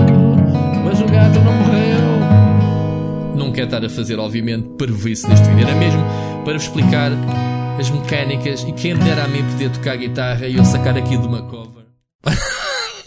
Vai, Ricardo. Olha, uh, o, o, uma coisa curiosa em relação às consolas, eu acho eu, há uma opinião dupla. A primeira é a minha visão enquanto mercado. Sim, as consolas têm que trazer 4K, porque senão isso é sinal de fraqueza perante as competidoras. Estou a falar das duas grandes. Eu estava a descrever, estava a descrever uma consola da Nintendo com aqueles cortes todos muito atrás do standard. Exato, exato, yeah, exato. O 4K faz todo o sentido e, e não há vantagem nenhuma em não ter. numa consola da Nintendo. No outro dia estava com a minha, estava com a minha Switch, precisava de ir ao browser, tinha o telemóvel sem bateria e pensei: eu vou ter que me levantar, Exato. ir buscar o iPad e procurar uma cena porque isto não traz. Okay, e fez buscar a Switch eu, e não havia, não há browser na Switch. Não, eu tinha a Switch na mão, estava a jogar e precisava de consultar uma coisa. Uh, a minha, uh, que eu, uh, a minha resposta é dupla. Como mercado, sim, eu acho que as duas grandes, independentemente da versão de consola que tragam, não vão fazer downgrade gráfico, porque tem que ter 4K, porque é o que eu digo, se não é sinal de fraqueza não. em relação a. A, dif a diferença é a gaveta. É a gaveta dos CDs, é um mecanismo em si, já por si dá um. Torna a consola mais leve, uh, tira um mecanismo de dentro dispendioso, porque vocês podem não saber, uh, tanto a Microsoft como a Sony andam a contar tostões onde é que podem ir buscar, nem que seja um cêntimo no custo de produção de uma consola, que isso multiplicado por, vocês sabem, milhares, milhões de consolas vendidas, é muito claro. dinheiro. Um cêntimo. Agora imaginem que digam um mecanismo de, de drive de discos é pff, produção 5 euros. Vá, assim para o ar. Estão a ver esses 5 euros multiplicados pelo número de consolas fabricadas, o que, o que eles não poupam. É assim que ele, a, a, PlayStation, houve aqui, não sei se ouviste, Ricardo, um, alguns leaks em que a, a, a, dificuldade da Sony em tornar a consola a PlayStation 5 mais barata com aquela tecnologia toda, eles andavam muito aflitos porque o custo de produção, o custo de produção andava nos 600 dólares, uma coisa assim, pronto, estou a dizer por alto. E, e, e eles ou faziam aquele, aquele preço, né, aquele preço do, abaixo dos 500 euros, dólares, digamos assim, é difícil de vender a consola. Porque as, as, as, eh, as consolas anteriores eram feitas a, a perder dinheiro, entravam no mercado para, para, para, para introduzir uma base, a guerra, eles suportavam a diferença do preço de custo para aquilo que eles vendiam. Portanto, estavam a perder dinheiro nas consolas, lembras-te disso?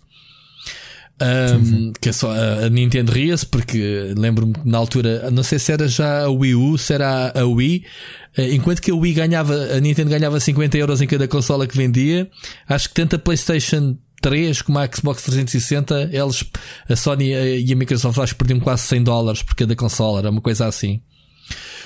E portanto, esta consola, Ricardo, mais depressa eu, eu estava à espera que a Microsoft anunciasse uma consola toda digital, até porque eles já lançaram o Xbox One digital, certo? Ricardo, estou a cometer aqui um erro. Sim, Exato. lançaram. Sim, sim, sim. Pronto, sim, sim. eles eram indicados como sendo os primeiros. Faz sentido que sim, que apesar do nome estúpido que é a eh, Xbox Series X, é exatamente isso que tu dizes. Há a Series, neste caso a Series uh, S, que é a standard ou, ou como quiserem chamar, eh, é, é, essa a estratégia, as séries, várias séries da, da mesma consola que, que, as pessoas vão comprar. Mas o princípio tem que ser o mesmo. Todos vão ter que desfrutar os jogos da mesma forma. Se é só por via digital, que é uma consola que faz todo o sentido que a gente já aqui falou N vezes, que eu já referi que a consola da, da Sony, a PlayStation 5 faz todo o sentido.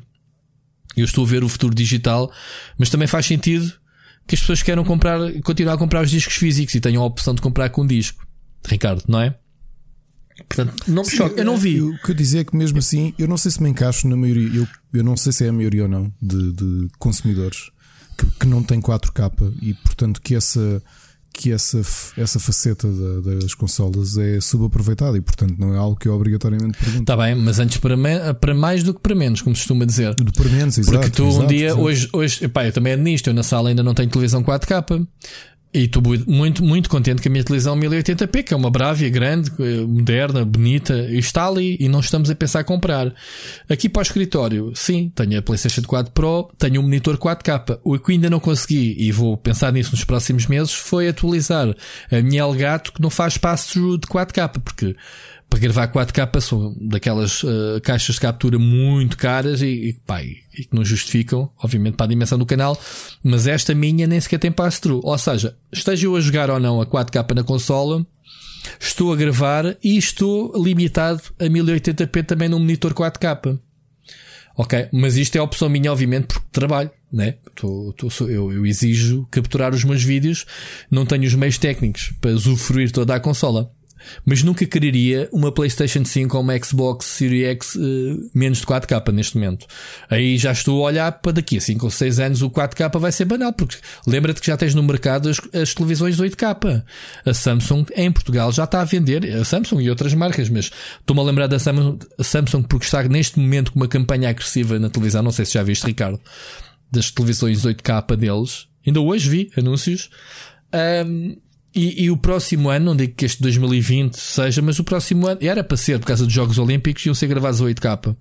Já se começa a falar do 8K naquele pessoal que vai migrar para o 8K e vai abandonar as 4K que ficam baratas. Entretanto, já compras uma televisão por meio de tostões 4K. Eh, Portanto, uma consola que vai ser lançada no final do ano, uh, que vai te acompanhar durante os próximos, sei lá, 5, 6 anos, uh, é no mínimo 4K. Uh, porque tu te, hoje pensas assim, e, e vou dar outra dica, Mocas Estás super satisfeito a jogar a 1080p porque ainda não começaste a jogar a 4K. Porque tu, quando jogares a 4K, é no downgrade que tu vais notar a diferença. Percebes, Ricardo? Não sei se uh, não é. Ah, estou a jogar em 1080p, agora passei para 4K. Epá, não vejo assim grandes, ok? Vejo uma resoluçãozinha maior e não sei o quê, mais, vejo mais ar, mais definição.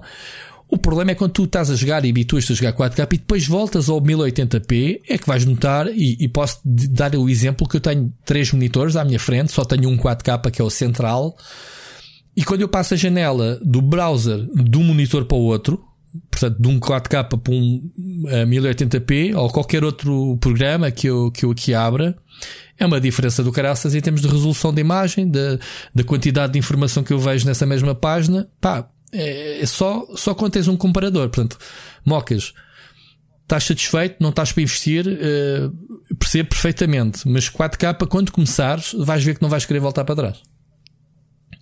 Agora, trocas esses features por outro, é pá, sim, ok, não queres um SSD, lá está. Uh, uh, o SSD vai ser o, o, núcleo das próximas consolas, que é acabar com os loadings.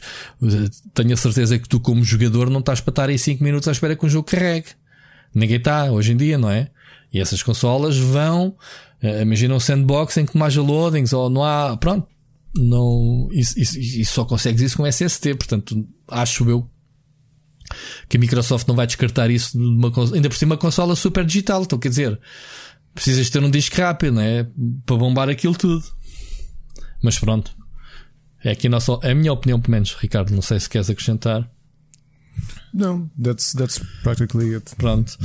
Também é, é o que eu digo, é um standard. É, neste momento não voltas atrás. Pois, então, se, não vais se, ter eh, uma versão de consola. Se temos as consolas, se já temos a PlayStation 4 Pro 4K e uma Xbox One, uh, como é que é? O Xbox One X?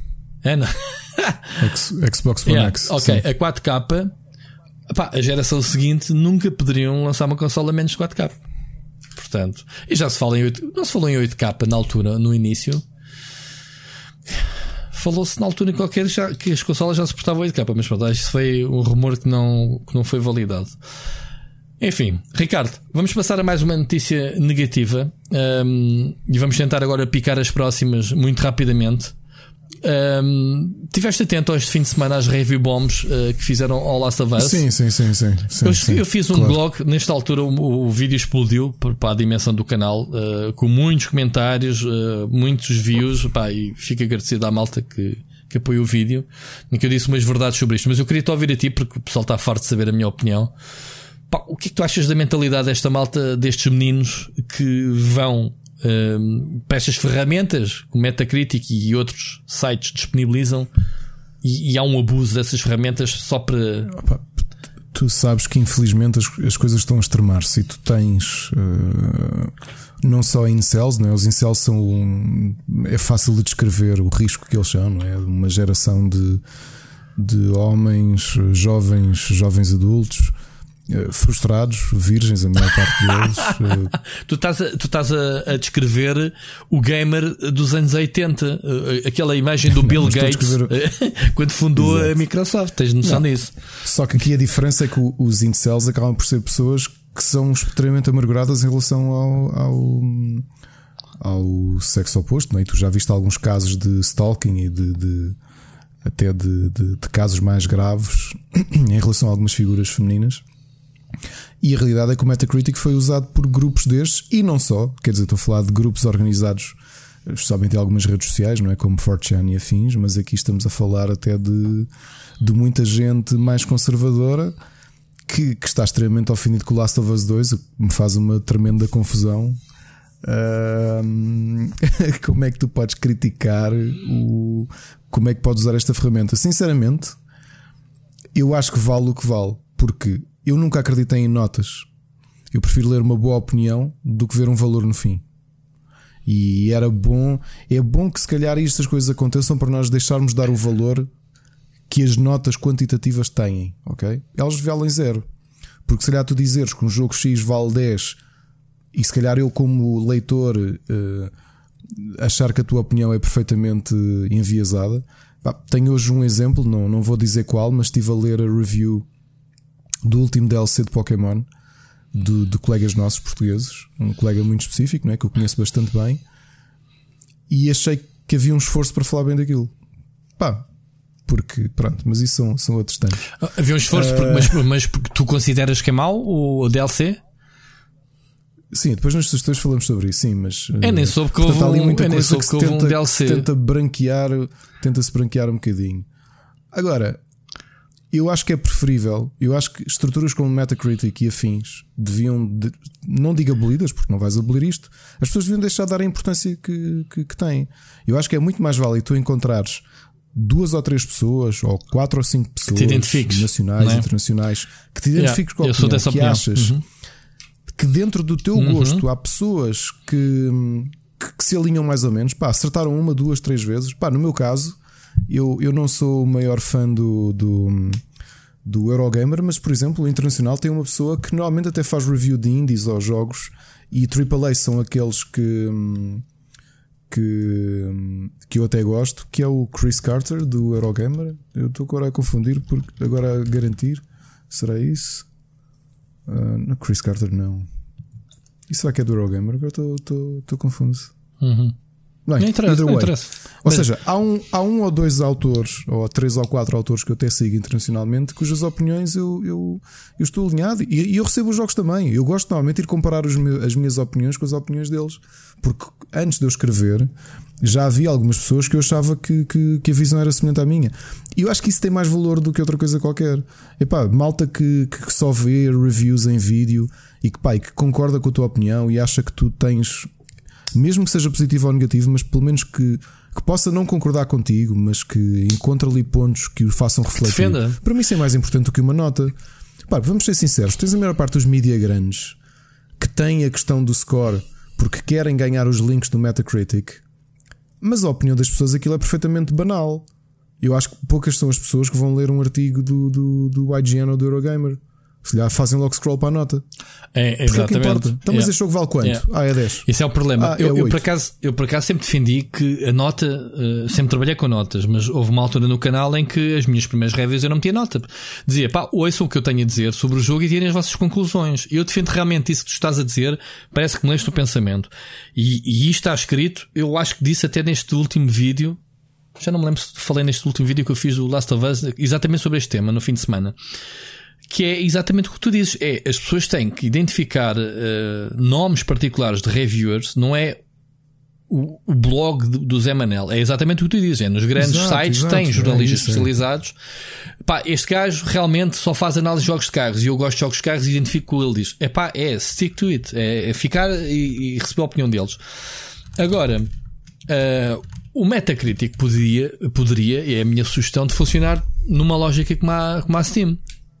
A Steam identifica que tu, em primeiro lugar, tens o jogo na tua lista. Se não tiveres, não tens acesso à ferramenta de review, não é? E, e mais, identifica se tens algumas horas com o jogo. E ele até recomenda: olha, eh, já jogaste X horas este jogo, não queres uh, avaliá-lo, deixar aqui uma opinião, um, um thumbs up, thumbs down, um, e deixares aqui. Isso não existe no Metacritic. Qualquer pessoa pode chegar lá, uh, no, do lado, obviamente, da comunidade e espatar com, com a nota que quiser, uh, percebes? E há estes, então estes ataques. Agora, Rui, desculpa, deixa-me só fazer uma pequena correção. Chris Carter do Destructoid. Destructoid, ok. Ok. Um, É, é um autor que, que normalmente até faz reviews de jogos que eu estou interessado e que ele acaba por fazer review também. Portanto, pronto, desculpem lá só. Pronto, é um exemplo, é um exemplo que tu, que tu deste de alguém com que te identificas. Pronto. Agora, ah, eu, por exemplo, tenho esse efeito contrário. Quando vejo que uma review é feita por uma determinada pessoa, ah, sobretudo em Portugal, eu ah, nem, li- nem carrego para ler, nem, ou, então, não fa- ou que não seja para eu fazer o meu escárnio de. Percebes? Porque há pessoal que escreve muito mal, mesmo. E, e não é estar a ofender, estar a, a, a querer deitar abaixo há uma mentalidade que é: eu tenho ferramentas, eu tenho um Word e tenho um teclado à frente e gosto de jogos. Pá, ok, não quer dizer, e podes ter a tua opinião, não quer dizer que a saibas exprimir e que saibas escrever sobre isso. Estás a perceber? Isto é uma coisa que se aprende. eu, se calhar não é, não é para estar aqui a puxar da, da minha experiência, mas eu se olhar, se calhar, para as reviews que eu fiz há 20 anos atrás, eu vou-me rir do que escrevi. Nem sei se tenho para ali ainda, nem sei onde é que andam esses documentos, mas percebes? E se olhar de 5 anos para os primeiros vídeos que eu fiz, que horror. Aí tenho a desculpa, né? Porque fui aprender a fazer vídeos para fazer para abrir o canal, portanto era mesmo nu, assumidamente. Uh, queria era contar e exprimir-me, ok? Aí a mensagem se calhar não falhava. Penso, isto é a minha autoavaliação, porque é, é, o que a gente tem que fazer de nós próprios, que é no fim leres e tu tens, tens que ter brilho e tens que te orgulhar nos textos que escreves, não é? Ricardo, não sei se fazes este exercício. Um, em relação a este, que não, estamos aqui a desviar um bocadinho no, do, do que se passa com o Metacritic, é, é a mim o que é pensar que isto é uh, fanboys mimados que uh, por não, não te vou dizer porque tu não, não, não acabaste, nem, nem vou estar aqui a dizer uh, dar spoiler, como não gostaram da direção da história, nem sequer deram oportunidade, porque na altura em que, em que eu esta review bomb, nem sequer né, foi no dia em que saiu o jogo, nem, nem sequer tinha tido Sim, é isso. pouco mais não, ou menos. Não acredito que seja. Não é, aqui, desculpa, aqui não é uma questão de direção do jogo, é uh, malta que há. Repara, as coisas estão a extremar-se muito e a malta acha que há uma agenda, que o Last of Us 2 é parte de uma agenda de whatever. E a ideia é tentar destruir só por destruir, porque está tudo extremado e tu tens visto isso e tem piorado durante a pandemia, porque as pessoas parece que estão a ficar cada vez mais. Repara na questão do Black Lives Matter, na questão das estátuas, tudo está a ficar extremado. O Last of Us 2 foi mais uma vítima deste extremo. Certo, certo, okay. certo, certo. Agora, sinceramente, como consumidor, tu importas-te que haja. Eu não me importo que haja 3 mil. Olha, gosto mais. É um bocadinho mais democrática a forma como o Steam, o Steam faz isto. Claro, é isso que eu estava a dizer. Queres fazer review? Ok, queres. Não é? Pronto, precisas de, de, X horas e depois tu até verificas quantas horas é que a pessoa já, já dedicou àquilo. Certo. Exatamente, é? é? mesmo isso. É, é mesmo isso. Pá, o Metacritic vale o que vale. Eu, eu, há uns anos, acho que foi no, primeiro, no segundo ano que eu fui editor do Rubber, tivemos uma discussão se, se deveríamos ou não implementar. Desculpa, foi meses, meses antes de eu, de eu ser editor do Rubber. O Miguel, o Frederico e o André tiveram uma reunião e decidiram que o Rubber começava a ter notas quantitativas. Que foi uma coisa que durou 3 meses. Porque a ideia era exatamente essa: vamos tentar potenciar o Metacritic. E depois percebemos, não, mas isto é uma falácia. Ok?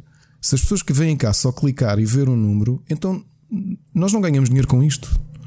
Então o nosso esforço em tentar escrever um texto porreiro vai à claro. vida, porque as pessoas vão só Compre... lá abaixo ver a, concordo, ver a nota. Uh, concordo então, perfeitamente. Por concordo perfeitamente. É isso e a forma onde é que metes a nota. Se é no início do texto, se é no fim do texto, epá, whatever. É um bocado. Ou no Eurogamer, na, na segunda página do, do, epá, do Mas isso não, não há uma solução perfeita. Não. Porque as pessoas vão à sabem que, tá, que é no fim, eles don't jump à página e vão, vão à nota. E se for no início, nem sequer scrollam para baixo. Há muita gente assim. Infelizmente, há pessoal que tem. Antigamente era a preguiça de ler, e então diz que, que os vídeos que, vem um bocadinho combater isso. Não estás a ler, estás a assistir o vídeo e ainda por cima estás a ver gameplay do jogo, que é o meu caso. Mas eu chego à conclusão, pelas médias de, de retenção que, que eu tenho em muitos dos vídeos que publico, sobretudo as reviews, a média é muito inferior que metade da duração do vídeo. Significa que as pessoas das duas, uma, ou saltam logo para o fim para ver as notas que eu dou, ou chegam ao meio, ou não gostam do jogo, ou não gostam da review em si e vão-se embora. Portanto, não consigo perceber, não há muitos perfeitos, mas isto é em todo lado. É em todo lado, em todos os meios, uh, acontece isso. Portanto, isto é um, é, quer estar informado sobre o jogo, leres o texto.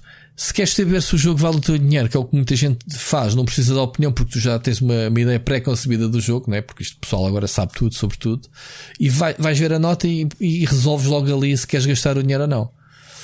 Ou melhor, se quiseres falar na, na, na, aqui há uns anos, um, usava-se isso na pirataria para perceber se valia a pena perder tempo e espaço no disco e sacar um jogo no PC. Iam ver as reviews por causa disso. Para veres ao ponto que isto chega. Portanto, é, é um bocado esquisito. Enfim, é, é, muito triste ver, porque o, o Last of Us 2, como eu já disse, e, e, e penso que, é, que a Sony não conseguiu, como, como muita gente já acusou, de comprar toda a mídia do mundo. É, um, é uma nota unânime. É, é uma nota ao, ao, ao, nível do Mario Odyssey, ou um, um Legend of Zelda Breath of the Wild, ou, um, ou mesmo se calhar um Pokémon, digamos assim. São jogos com médias uh, muito elevadas por todos os meios. E, e, e, e às vezes, eu, este fim de semana até apanhei uh, um grupo, uh, uma, uma discussão em torno deste assunto no Facebook uh, meteu tipo Jorge Vieira ao, ao assunto e tudo, do género, a apontar pessoas tipo, vocês estão a acusar jornalistas da falta de integridade e, e, não sei se tagou a ti, tagou-me a mim, tagou-me a não sei o quê. Malta, aqui sim. jornalistas mais sérios de Portugal uh, exprimam-se lá por causa disto, que isto é ridículo, percebes? É logo as teorias da conspiração. Olha, já falámos aqui sobre isso porque já tive, e agora sinceramente nem me lembro, mas tive pessoas quase a garantir-me em pessoalmente que sabiam de pessoas que eram pagas até cá em Portugal para dar reviews de X direção. O que eu continuo a dizer é só conhecendo as pessoas que estão atrás das marcas, acho isso muito difícil. É ridículo. Acho muito difícil. É ridículo. Mesmo as, direti mesmo as diretrizes. Não falar de nós e dos colegas. Mesmo as diretrizes que acompanham o GND, acho que a gente não pode. Uh, eu gostava, de, gostava de pôr em pratos livres e de mostrar, mas não podemos. É um documento mesmo interno. Um, ao ponto de eles pedirem, uh, não vou dizer qual, é um deles, não interessa qual. Uma das diretrizes que digo é: pessoal, não, antes da data do embargo, por favor, não deem dicas. Eu tenho essa tendência. Uh, uh, uma pessoa entusiasma-se e, deixa no ar, uh, não diz nada, ok? Não diz nada, mas pode, pode, acontecer. Eles dizem, por favor, não se exprimam a nem a favor, nem negativamente sobre o jogo. A favor, eles não querem que tu fales bem do jogo antes de, do embarque, ponto. Estás a perceber? É, é uma estratégia uh, de, de, que eles têm, obviamente, de, de, divulgação, que não tem nada a ver com comprar notas positivas. E eu às vezes até tenho que explicar isto a, a amigos. Uh, quando os embargos são demasiados, os NDAs são demasiado públicos, lembras-te do Death Stranding? Houve muitas estas uhum. questões, porque era um, um NDA tão complicado. Aliás, como tem sido provavelmente os últimos jogos da, da Sony, destes grandes, Lembras-te do, do, do, das discussões que houve em, em, torno do Death Stranding? Sim, sim, internamente. Sim, até internamente. internamente é, e, pronto. É? E, e, que as pessoas, como não têm acesso uh, ao documento, é, é tudo tão hush, tudo tão, tão secreto. Não é secreto, é um contrato. Uns contratos não são para ser divulgados publicamente. Neste caso, não é um contrato de dinheiro, é um contrato de trabalho, é um contrato de nós estamos a disponibilizar um produto de forma antecipada que é segredo. Obviamente que nós não queremos uh, que seja divulgado antes da data de lançamento do jogo, uma questão de spoilers, uma questão de estratégia, de marketing, isso tudo, etc. E nós, antes de recebermos seja o que for, no fim concordamos ou não. Se não concordamos, não recebemos o jogo e cada um vai para o seu lado, amigos como sempre. Agora, no, como nunca há, tirando o que podes ou não dizer, que faz parte, ok? Um, e a maior parte de, das limitações é exatamente para garantir que os jogadores, quando têm acesso ao jogo, mesmo estando informados com as reviews, têm acesso a alguma, alguma surpresa. Esta cena, de, olha, o Last of Us, a cena da guitarra. Que spoiler é que aquilo tem na história? Zero. Mas é uma cena gira de causar surpresa no dia de lançamento do jogo. Olha, podes tocar a guitarra. Eu só lancei vídeo no dia em que os streams apareceram. Pronto, não havia outro remédio. Mas era um, uma mecânica que me agradou tanto que eu estava ansioso por falar nela e nunca pude falar. Aquilo das dicas que eu estava a dizer ao bocado é: epá, este é o jogo. A única coisa que eu disse numa live foi: este é o Last of Us 2 é provavelmente o jogo com o melhor uso do D-pad do comando. Do D-pad do, do trackpad do, do, do, do comando que alguma vez vi. Só disse isso. Não disse que mecânica, não, não disse o que era. Agora, é por causa disso é que servem os embargos, os, os NDAs, por causa disso. E estamos a falar de jogos, porque eu trabalho com tecnologia, eu tenho embargos sobre tudo e mais alguma coisa. Embargos de informação de uma notícia, coisa que no gaming não existe. Ok? Olha, amanhã ao meio-dia vamos anunciar o Crash Bandicoot 4. Portanto, podes começar já a escrever peça, não podes publicar nada antes do meio-dia. Tiveste acesso à informação para te preparares, para claro. teres as mesmas armas com todos os uh, meios internacionais e estás a colocar uma notícia ao meio-dia. Tu não vais aceitar isso, Ricardo. A única coisa que oh, tens é oh, não sim. publicar antes da data, mas tiveste tempo claro. para fazeres a tua reportagem, uh, se calhar não te cingires à pressa ao comunicado, para fazer se calhar uma retrospectiva do Crash Bandicoot 4. Eu estou a falar nisto porque temos aqui já de seguida, já estou a fazer aqui a ponto. Mas estás a perceber? As pessoas. Mas as pessoas às vezes também te esquecem-se que. Uh acima de tudo, quero acreditar que a maior parte de nós, mesmo que trabalham de forma amadora, eh, que somos pessoas honestas, não é? E que temos um bocadinho de escrúpulos e que não nos iríamos vender por pouco. A não ser que sejas def é... Nintendo e, e, só para medir o teu pênis foste publicar e quebraste ah. o embargo e lixaste a malta toda em redor. Há uma semana, só partilhar contigo uma coisa, não vou dizer o que é que é, mas houve uma empresa internacional que se deve ter enganado queria contactar o tradutor de alemão que normalmente contratam e tinha um announcement para fazer esta semana de um jogo e mandaram para mim o press release em inglês a pedir-me orçamento para traduzir aquilo para alemão. Por, não te esqueças, normalmente continua a ter NDAs que tinhas assinado, não podes revelar isto e não sei o quê. E eu, uh, pessoal, vocês enganaram-se. Eu sou membro de mídia. é daí que Pá, vêm os, os leaks, é isso. Pronto, a realidade é que logo para aí oito pessoas dessa companhia responder tudo um grande CC com um monte de gente a dizer-me: pá, obrigado por teres avisado. Pá, será que nos podes fazer o favor? Eu, não se preocupe. De, esquecer. Não, mas tu agora, como tu não, não acendaste nenhum NDA, podias revelar o conteúdo disso. Não, não, não, não Não, mas é assim que surgem os leaks, percebes? É assim que surgem os leaks, mas para mim há coisas mais importantes que é a tua palavra. Claro, a tua palavra é a tua Eu vou dar outro exemplo porque também não tenho, não tenho de dizer quem é, mas estava na Gamescom e houve uma pessoa que eu tinha acabado de conhecer e que o, ia lançar e anunciar um jogo no Nintendo Direct, era um dos destaques do Nintendo Direct da Gamescom. E, e, essa pessoa mostrou-me o. Clicámos, demos bem, e essa pessoa, com uma representante da Nintendo, pegou na consola e mostrou-me o jogo que estava a desenvolver e que ia ser anunciado cinco dias depois. Disse: Man, não vais mesmo revelar, mas eu já percebi que gostas e eu quero partilhar contigo o que estou a fazer e que vai ser anunciado. E certo. foi um risco que essa pessoa fez. A pessoa da Nintendo pá, estava já a suar, não é? A fazer, dar cotoveladas e não sei o quê. Yeah. eu cumpri aquilo que. Pá, porque não, não me interessava. Eu não ia, o quê? ia ganhar 500 yeah. cliques? Era yeah. isso? Estou a perceber. Mil cliques? Estou a perceber. Ia estragar a vida a alguém? Não. E essa pessoa é de. É um grande, grande amigo meu nos dias de hoje. Assim se ganham amizades, um não é? Um grande, grande amigo, uma pessoa que eu adoro e com quem tenho uma maior confiança e ele tem a maior confiança para me revelar coisas, percebes? Exatamente por isso. E há, um, há uns anos estávamos a jantar, acho que foi noutra Gamescom, e eu disse: pá, tu lembras como é que nós nos conhecemos? E contei-lhe e ele disse: pá, eu senti que tu eras uma pessoa de confiança, mas foi um grande risco da parte dele. Yeah. Pá, mas é assim. Percebes? Agora, malta que prefere. É, é tão, não quero falar da cena da F Nintendo, obviamente, mas quando tu pensas com uma cena tão básica uh, o teu seres o maior galo do galinheiro durante X minutos pode estragar o trabalho de não sei quanto tempo e a tua imagem e o teu nome. Epá, e acho que não há nada que valha mais ou poucas coisas valem mais do que a tua integridade, não é? E neste caso é daquelas coisas que eu não, pá, nós não partilhamos NDAs porque não, não temos que partilhar, nem devíamos partilhar. Nem temos que falar da relação que temos com, com as marcas. Aliás, um, um dos itens Mas do é... NDA é este NDA não é para ser partilhado publicamente. Acho que é logo Exato. o primeiro item. que, que, preciso lembrar isso, não é?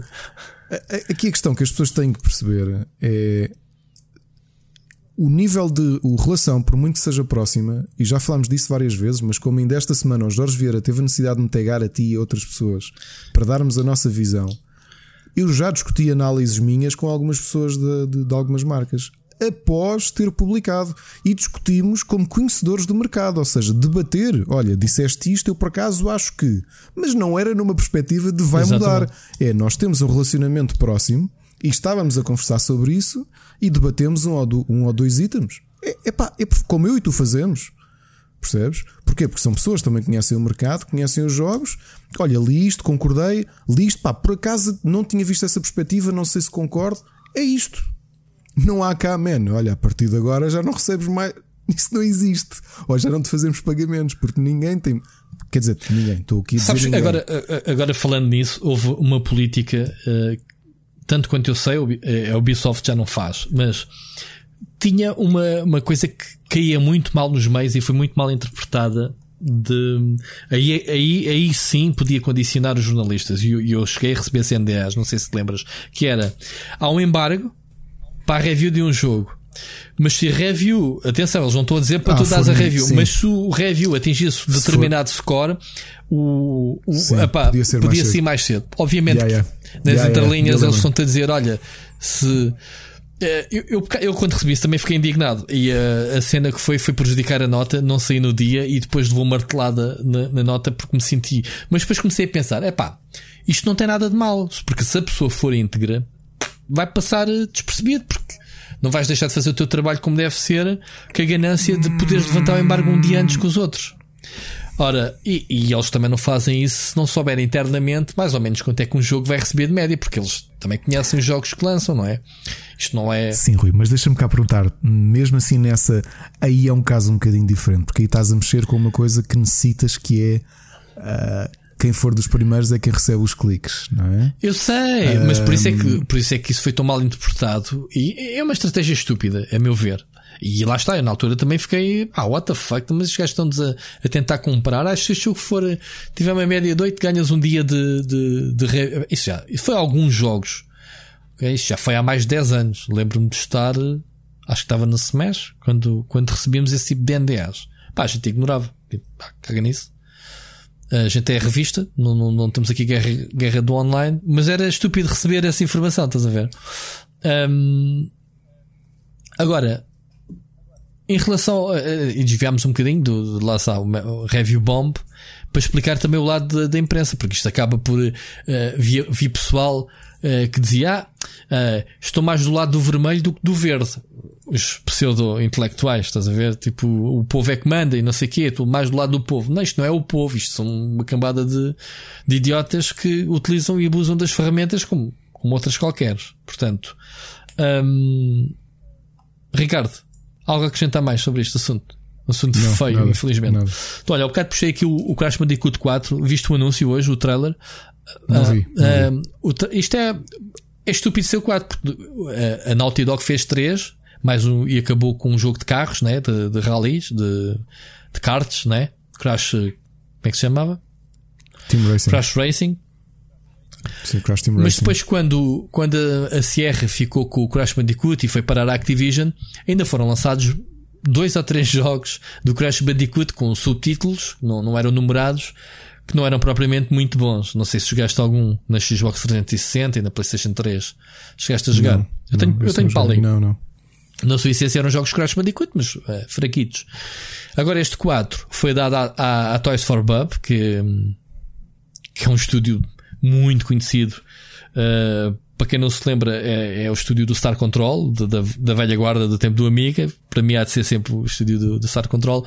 Mas eles no seio da Activision têm feito coisas maravilhosas como os Skylanders. Portanto, foram eles que criaram todo o universo do- dos bonecos uh, Skylander, de- dos jogos, uh, que foram lançados anualmente até, até se extinguir. E mais recentemente fizeram o Insane Trilogy, foi exatamente pegar nos três primeiros jogos com, com, com dando este reboot, não é? Este, este, este, não é a versão remaster, daquela remake, digamos assim. Isto é uma prenda muito gira para eles. É o Crash Bandicoot 4, About Time. E o jogo está com trailer que tens que ir ver. Super divertido, muito dentro do espírito. Um, muito deslocado. Um, não te vou dizer nada do jogo, né? É um trailer de teasing. Com algum, tem, tem até algumas umas sequências rítmicas que eles, que eles estão no, aos saltos lá de uma, uma espécie de uma discoteca. Um, e é um bom regresso. Portanto, era só para ficar aqui o apontamento. Às vezes também estamos sempre a, nunca falamos assim muito de anúncios, mas uh, é uma secção que a gente queria falar muitas vezes e, e não nos lembramos. Por contraste, sabes que o Cyberpunk 77, 2077 foi adiado dois meses, obviamente por causa da situação pandémica, portanto é um jogo muito grande. Uh, houve aqui alguns atrasos. Leste, leste a carta que eles, uh, que eles lançaram? Sim, sim, sim, sim, sim. Um, eles têm aquela aquela, aquela política do uh, que eles já estão com esse estatuto, obviamente, que é o Ready When It's Done. Pronto, isto era um bocado de Blizzard a falar. Uh, mas obviamente que eles têm todo o conforto financeiro. Se sentirem que não estão confortáveis em lançar o jogo, eles adiam. Um andamento de dois meses, não, não é nada. Uh, não é nada que choque. Uh, se calhar o pessoal esperava em setembro meter as mãos na massa. Vai ser um jogo que vai apanhar aquela guerra de quantidade de jogos do Natal. Portanto, não é que o Cyberpunk Uh, o Cyberpunk é que vai fazer se calhar outros jogos escorregar desta data, porque acho que não há muita gente que a no, 19 de novembro, mesmo ali na véspera do dia da ação de graças, que é onde se compram os jogos, vai querer competir com o Cyberpunk. Portanto, é capaz desta mudança vir a refletir-se na alteração de outras, porque pronto, Covid da vida. Mas pronto, eles dizem que querem polir uh, o jogo. Ah, e há muitos, muitas coisas que estão a ser adiadas, obviamente, por causa da, da pandemia. Uh, apesar deles sempre se mantiverem uh, firmes a dizer não, setembro vai ser a data, mas eles acabam obviamente por dizer que pá, o jogo tem demasiados sistemas, é demasiado complexo uh, e eles querem balancear bem as mecânicas, corrigir bugs que ainda continuam a surgir. Portanto, eu da minha parte agradeço imenso que o jogo tenha sido adiado, obviamente. Uh, como é que é? Como é que dizia o Miyamoto? Ricardo, lembras dessa, dessa moto? Que é um. Como é que era? Um uhum. jogo lançado antes cedo demais será esquecido rapidamente, enquanto que um jogo. Epá, era a coleção do Rush, é um, bug vais falar para a vida toda e. Não é? Há, há, um, há um meme com, com o Miyamoto com uma frase icónica que diz pá, que, que os jogos têm que ser afinados até a exaustão ser lançado bug free, pronto, basicamente. Uh, mas pronto. O jogo já foi adiado várias vezes, uh, está neste momento para 19 de novembro. Da minha parte, como, como sempre, uh, adiar um jogo para refinar só pode ser bom sinal. Portanto, sinal de respeito, sinal de, de que eles querem lançar, obviamente, um jogo polido. Não é, Ricardo? O que é que tu preferes? Querias já jogar em setembro? Eu, Sim, ainda que eu acho que isto está ali mais com uma jogada de mercado do que de adiamento. Não sei. Não, tenho aqui um dedinho cínico que me diz isso. É, és mesmo sacaninha. Até não podemos pintar a CD Projekt como o estúdio perfeito. Não, exato. não. Então, estúdio perfeito é Electronic Arts. Viste o EA Play Live, os jogos que eles anunciaram? Vi, vi, vi. vi Conta-me. Vi, vi. vi. E posso, o, o que eu estou mais à espera. Hum não é muito difícil de saber qual é que é. Sei, é o It Takes Two, provavelmente da Haze Light, não?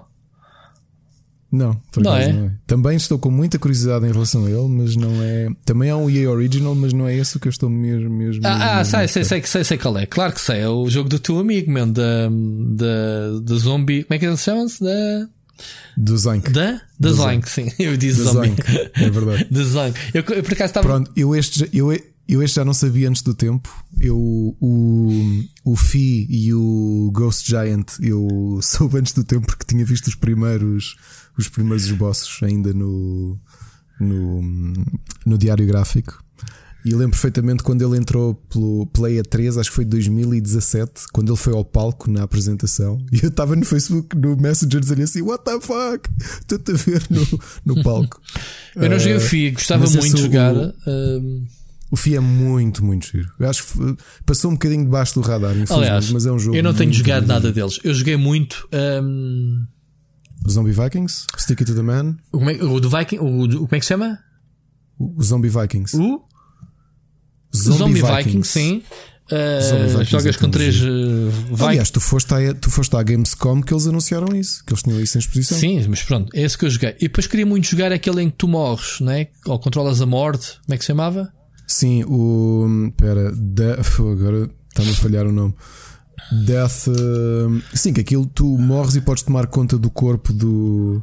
Eles têm uma série de Do- jogos, está na minha lista. Não, foi, foram passados todos ao lado porque não tive a oportunidade de os jogar. Mas eh, considero que eles são. Olha, uma particularidade em relação a esse jogo que eu estou à procura do nome.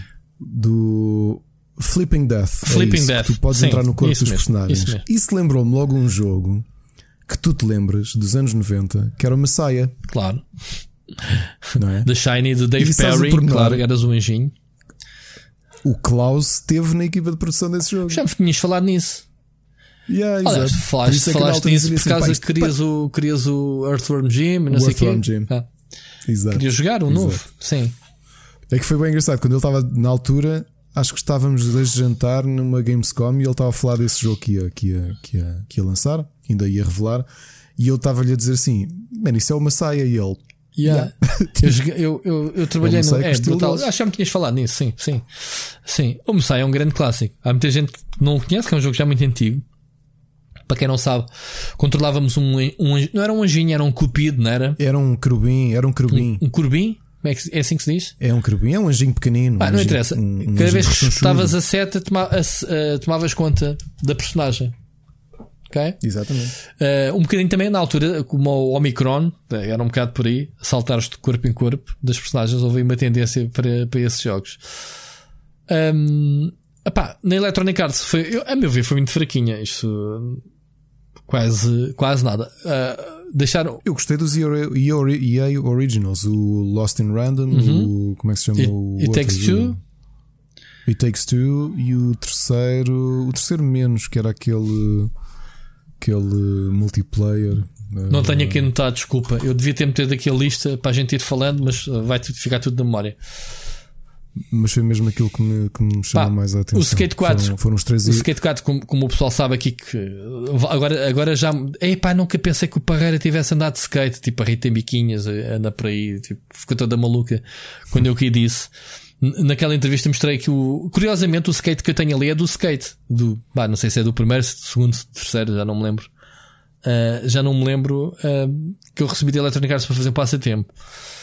Ah, estamos num ano de jogos de skate, pá, o Skate 4 muito fixe. Um, o FIFA 21 uh, f- fez-me confusão porque a revelação foi o trailer estava embebido do FL, portanto fizeram o mesmo um, um único trailer para os dois jogos, estás a ver a passagem de esporto, por um lado futebol americano, futebol uh, soccer, percebes?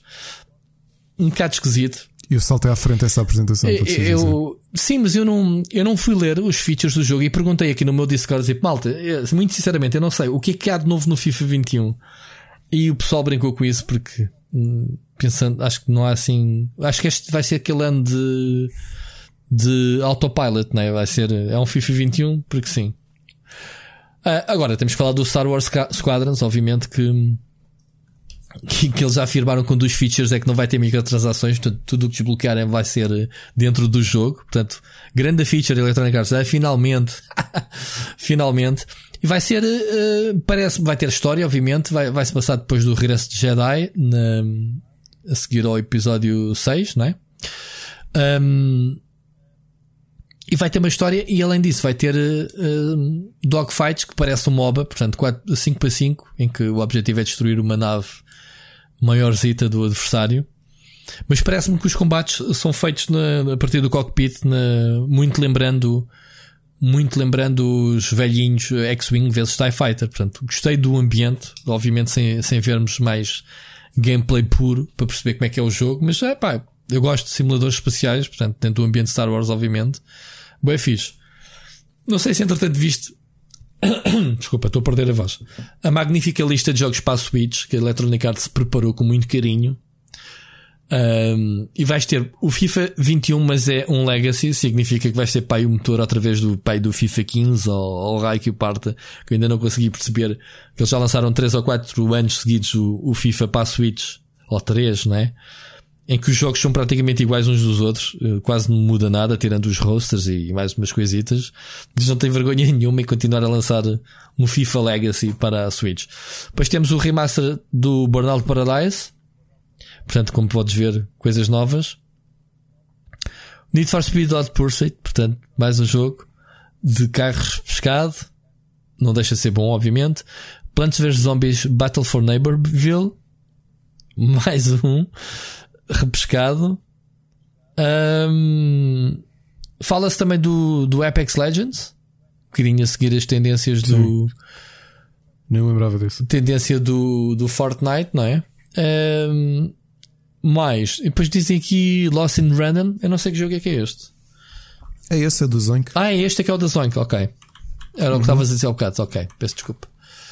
Nomes, um nome um bocado random, este, não é? Lost in Random, ok. Pá, mas o, o, o Sticky to the Man também joguei, atenção. Tinha-te dito há bocado. Um, agora, pá, não passou disto. Faltou, sei lá, revelações eh, do Need for Speed, revelações, sei lá, de pá, de mais coisas, né? Foi muito curtinho. Apresentação. Olha, tema final, vou, vai ficar por tua conta. Andamos sempre a falar Sim. aqui nele. Dá-me, vai, força. Lança tu. É verdade. No final, no quinto episódio da série documental do mítico Undertaker, não é? Continuo a dizer que é o, é o wrestler mais, para mim, e acho que para a maior parte dos fãs de, de wrestling, mais importante de wrestling de sempre. Ele anunciou que o, a luta que ele teve na última WrestleMania, que foi uma luta fora do ringue, foi filmada numa coisa que foi o The Graveyard, uma coisa meio curta de, de- de cinema, com o AJ Styles, foi, ao contrário do que as pessoas imaginavam, foi mesmo a última, o último combate dele. Ele já se tinha reformado em 2017, ainda foi fazendo um combate por ano e sem avisar a ninguém. Este foi mesmo, ele revelou, foi, fechou a loja. São 33 anos de combate e pronto. 33 anos. Eu tinha por 11 aqui. anos quando. Poxa, é uma vida, meu. É uma vida esta carreira deste homem. E continua a ser.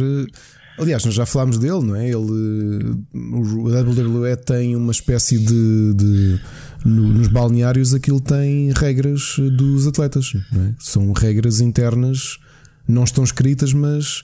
E por exemplo, o juiz que faz o. que, que quando há disputas entre wrestlers, pá, de bifes que eles têm entre eles, não é? Pá, aquilo são. são homens e mulheres bastante atléticos, é normal que criem bifes uns com os outros no, pá, por coisas que correm mal. É, é verdade. E, já, e, e há muitas histórias de coisas que correram muito mal nos bastidores. E quando acontece alguma coisa mal ou quando há algum desrespeito dos mais novos para os mais velhos, têm de ir ao tribunal e o juiz é o Undertaker. E isto não é brincadeira. Ele é mesmo o líder dos balneários, ou seja, tu tens de responder ao Undertaker. Vais a tribunal com, com ele. Bom. É, epá, e pronto, ele é a figura que é. E é curioso vê-lo agora aos acho que 60 anos, perto dos 60 anos, ou 50 e tal, a, a reformar-se. Também já era tempo, não é? Porque já Ele se continua a notava- ser um bicho Lá está. igual ao que era há 30 anos, meu. que é É, impressionante. é- a cena curiosa dele é por ser emblemático, não é? Eu, hum, ou seja, já não tem a agilidade, era impossível ter a agilidade que tinha, só continua a ser um tipo imponente, um tipo com grande carisma. Uh, tem aquela parte que um wrestler precisa de ter e ele nunca deixou de ter, que é, que é a parte de, de, de- de- não digo acting, Carisma. mas a parte de é, é isso, é o carisma do personagem e nunca se, nunca, nunca se foi destruído. Novamente ele, ele reformou-se e para mim a, WWE cometeu o maior crime, eu já falei disso Yeah, aqui. derrota dele. Foi o ano passado é, derro- deixarem-no ser derrotado, ainda por cima por um, ainda por cima por uma coisa como o, o agora não o nome dele, o Brock Lesnar. Mas pronto, whatever. E pronto, finalmente ele vai encostar as esteiras, ou neste caso as botas, e, A cabeleira. e ficam as memórias. Há, há muito documentário sobre ele. Há muitos combates no YouTube. Não esquecer o WWE, o- a versão free, tem muitos combates clássicos do Undertaker. E pá, e vai ser para sempre. É acho que é muito difícil aparecer uma figura que destrone. Há aqui só uma coisa que muitos fãs sonhavam e que não vai acontecer. Ele próprio já disse que, por razões óbvias, vai ficar para a imaginação. Que era uma coisa que toda a gente desejou nos últimos 30 anos, mas que não aconteceu. Que foi o Undertaker combater o Sting. O Sting, não o cantor, mas o, o wrestler, que também tem. que para quem não sabe, para quem não conhece wrestling, as pinturas faciais dele lembram muito o Corvo. Ok. E é também uma das figuras mais emblemáticas, mas neste caso dos competidores da WWE. E, e nunca chegaram a combater os dois, assim, as figuras mais negras e mais e com maior legião de fãs. Não aconteceu, cruzarem-se, também já são dois tipos com 50 e tal anos. Não se cruzaram nos rings e o próprio Undertaker diz: não aconteceu, não vai acontecer. Imaginem como é que a coisa poderia ter Claro. sido. Tu lembras-te, hum, para fazer comparação com o- fim de carreira do Maradona, que era um, um jogador rápido, era muito rápido. Fogo. Lembras-te dele a, jogar? Não, não é? já não é do teu Sim, tempo. sim, sim, sim. Então não, não, então não É, pronto. E então, ele no no fim fim, de- de, de carreira, vida, já mas com sim. aquela polémica toda das drogas na cabeça e não sei o quê, pá, ver o Maradona em campo sem ter capacidade de correr, lá está a forma física, sem ter, o gajo não precisava de correr, o gajo pegava na bola, metia onde queria. O gajo oferecia golos de bandeja, tipo, estava ele no meio campo, recebia a bola, olhava, para onde é que queres? Para ali, toma. Pá, é só quem sabe, né? É o que tu dizes. O Undertaker já não se mexe, né? mas eh, está lá ainda para para fazer umas coisas giras, né? Fazer o, o público vibrar. Mas pronto, eu fico com pena porque é assim, eu estou desligado do, wrestler, eh, do wrestling, não quer dizer que quando, quando era mais novo não gostava de ver, ou, não tinha paciência para estas telenovelas, percebes? E muitas vezes eu secretamente na redação, quando dá o wrestling, eu di- digo assim, pá, deixa estar aí para ver. Digo que já não penso. Há alguém que muda de canal, tipo, que também não tem pachorro. Eu, ah, porra, eu não quero assumir que quero ver aquilo, mas estiver a dar, ah, gosto de, de estar a ver. Agora não procuro ver, mas se tropeçar, eh, mantenho-me a ver. Mas pronto, estes nomes dizem bastante. Há uma série de nomes que me dizem, a gente já aqui falou várias vezes, né? e o Undertaker é um deles. É óbvio. Amigo Ricardo, duas horas neste momento em que estamos a gravar, ponto de situação. Vamos passar rapidamente. Estamos bem Sim, não schedule hoje, por acaso. t- com tanta coisa que já falámos. sugestões. Não tens nada para, para coisa? Eu tenho, eu tenho curtinho o, o DLC do Pokémon, o Wild of Armor já estreou. Ok. Uh, é muito pouco tempo de conteúdo e na prática só tem dois Pokémon novos, que é o urso e depois a sua evolução. O resto é uma zona, uma wild area, aberta, obviamente, onde, onde já há lá, se bem lembro, se- a adição de 100 Pokémon de gerações anteriores que não estavam no jogo original. E é isso. Portanto, um DLC, eu sei que o Season Pass são 39,90, agora para este Isle of Armor e depois para o The Crown Tundras no final do ano. Mas para primeiro DLC, para a primeira experiência da Pokémon Company com um DLC, uma extensão de um jogo Pokémon, eu achei fraquíssimo. É fraquíssimo até porque eu, eu estava mesmo ansioso, eu literalmente estive à espera que. Porque aquilo teve hora para começar o, o download. Não, não podias fazer pré-download às 5 da tarde, acho eu, de quinta-feira, é quando ah, houve o download do, do, do patch e podias ter acesso à nova área.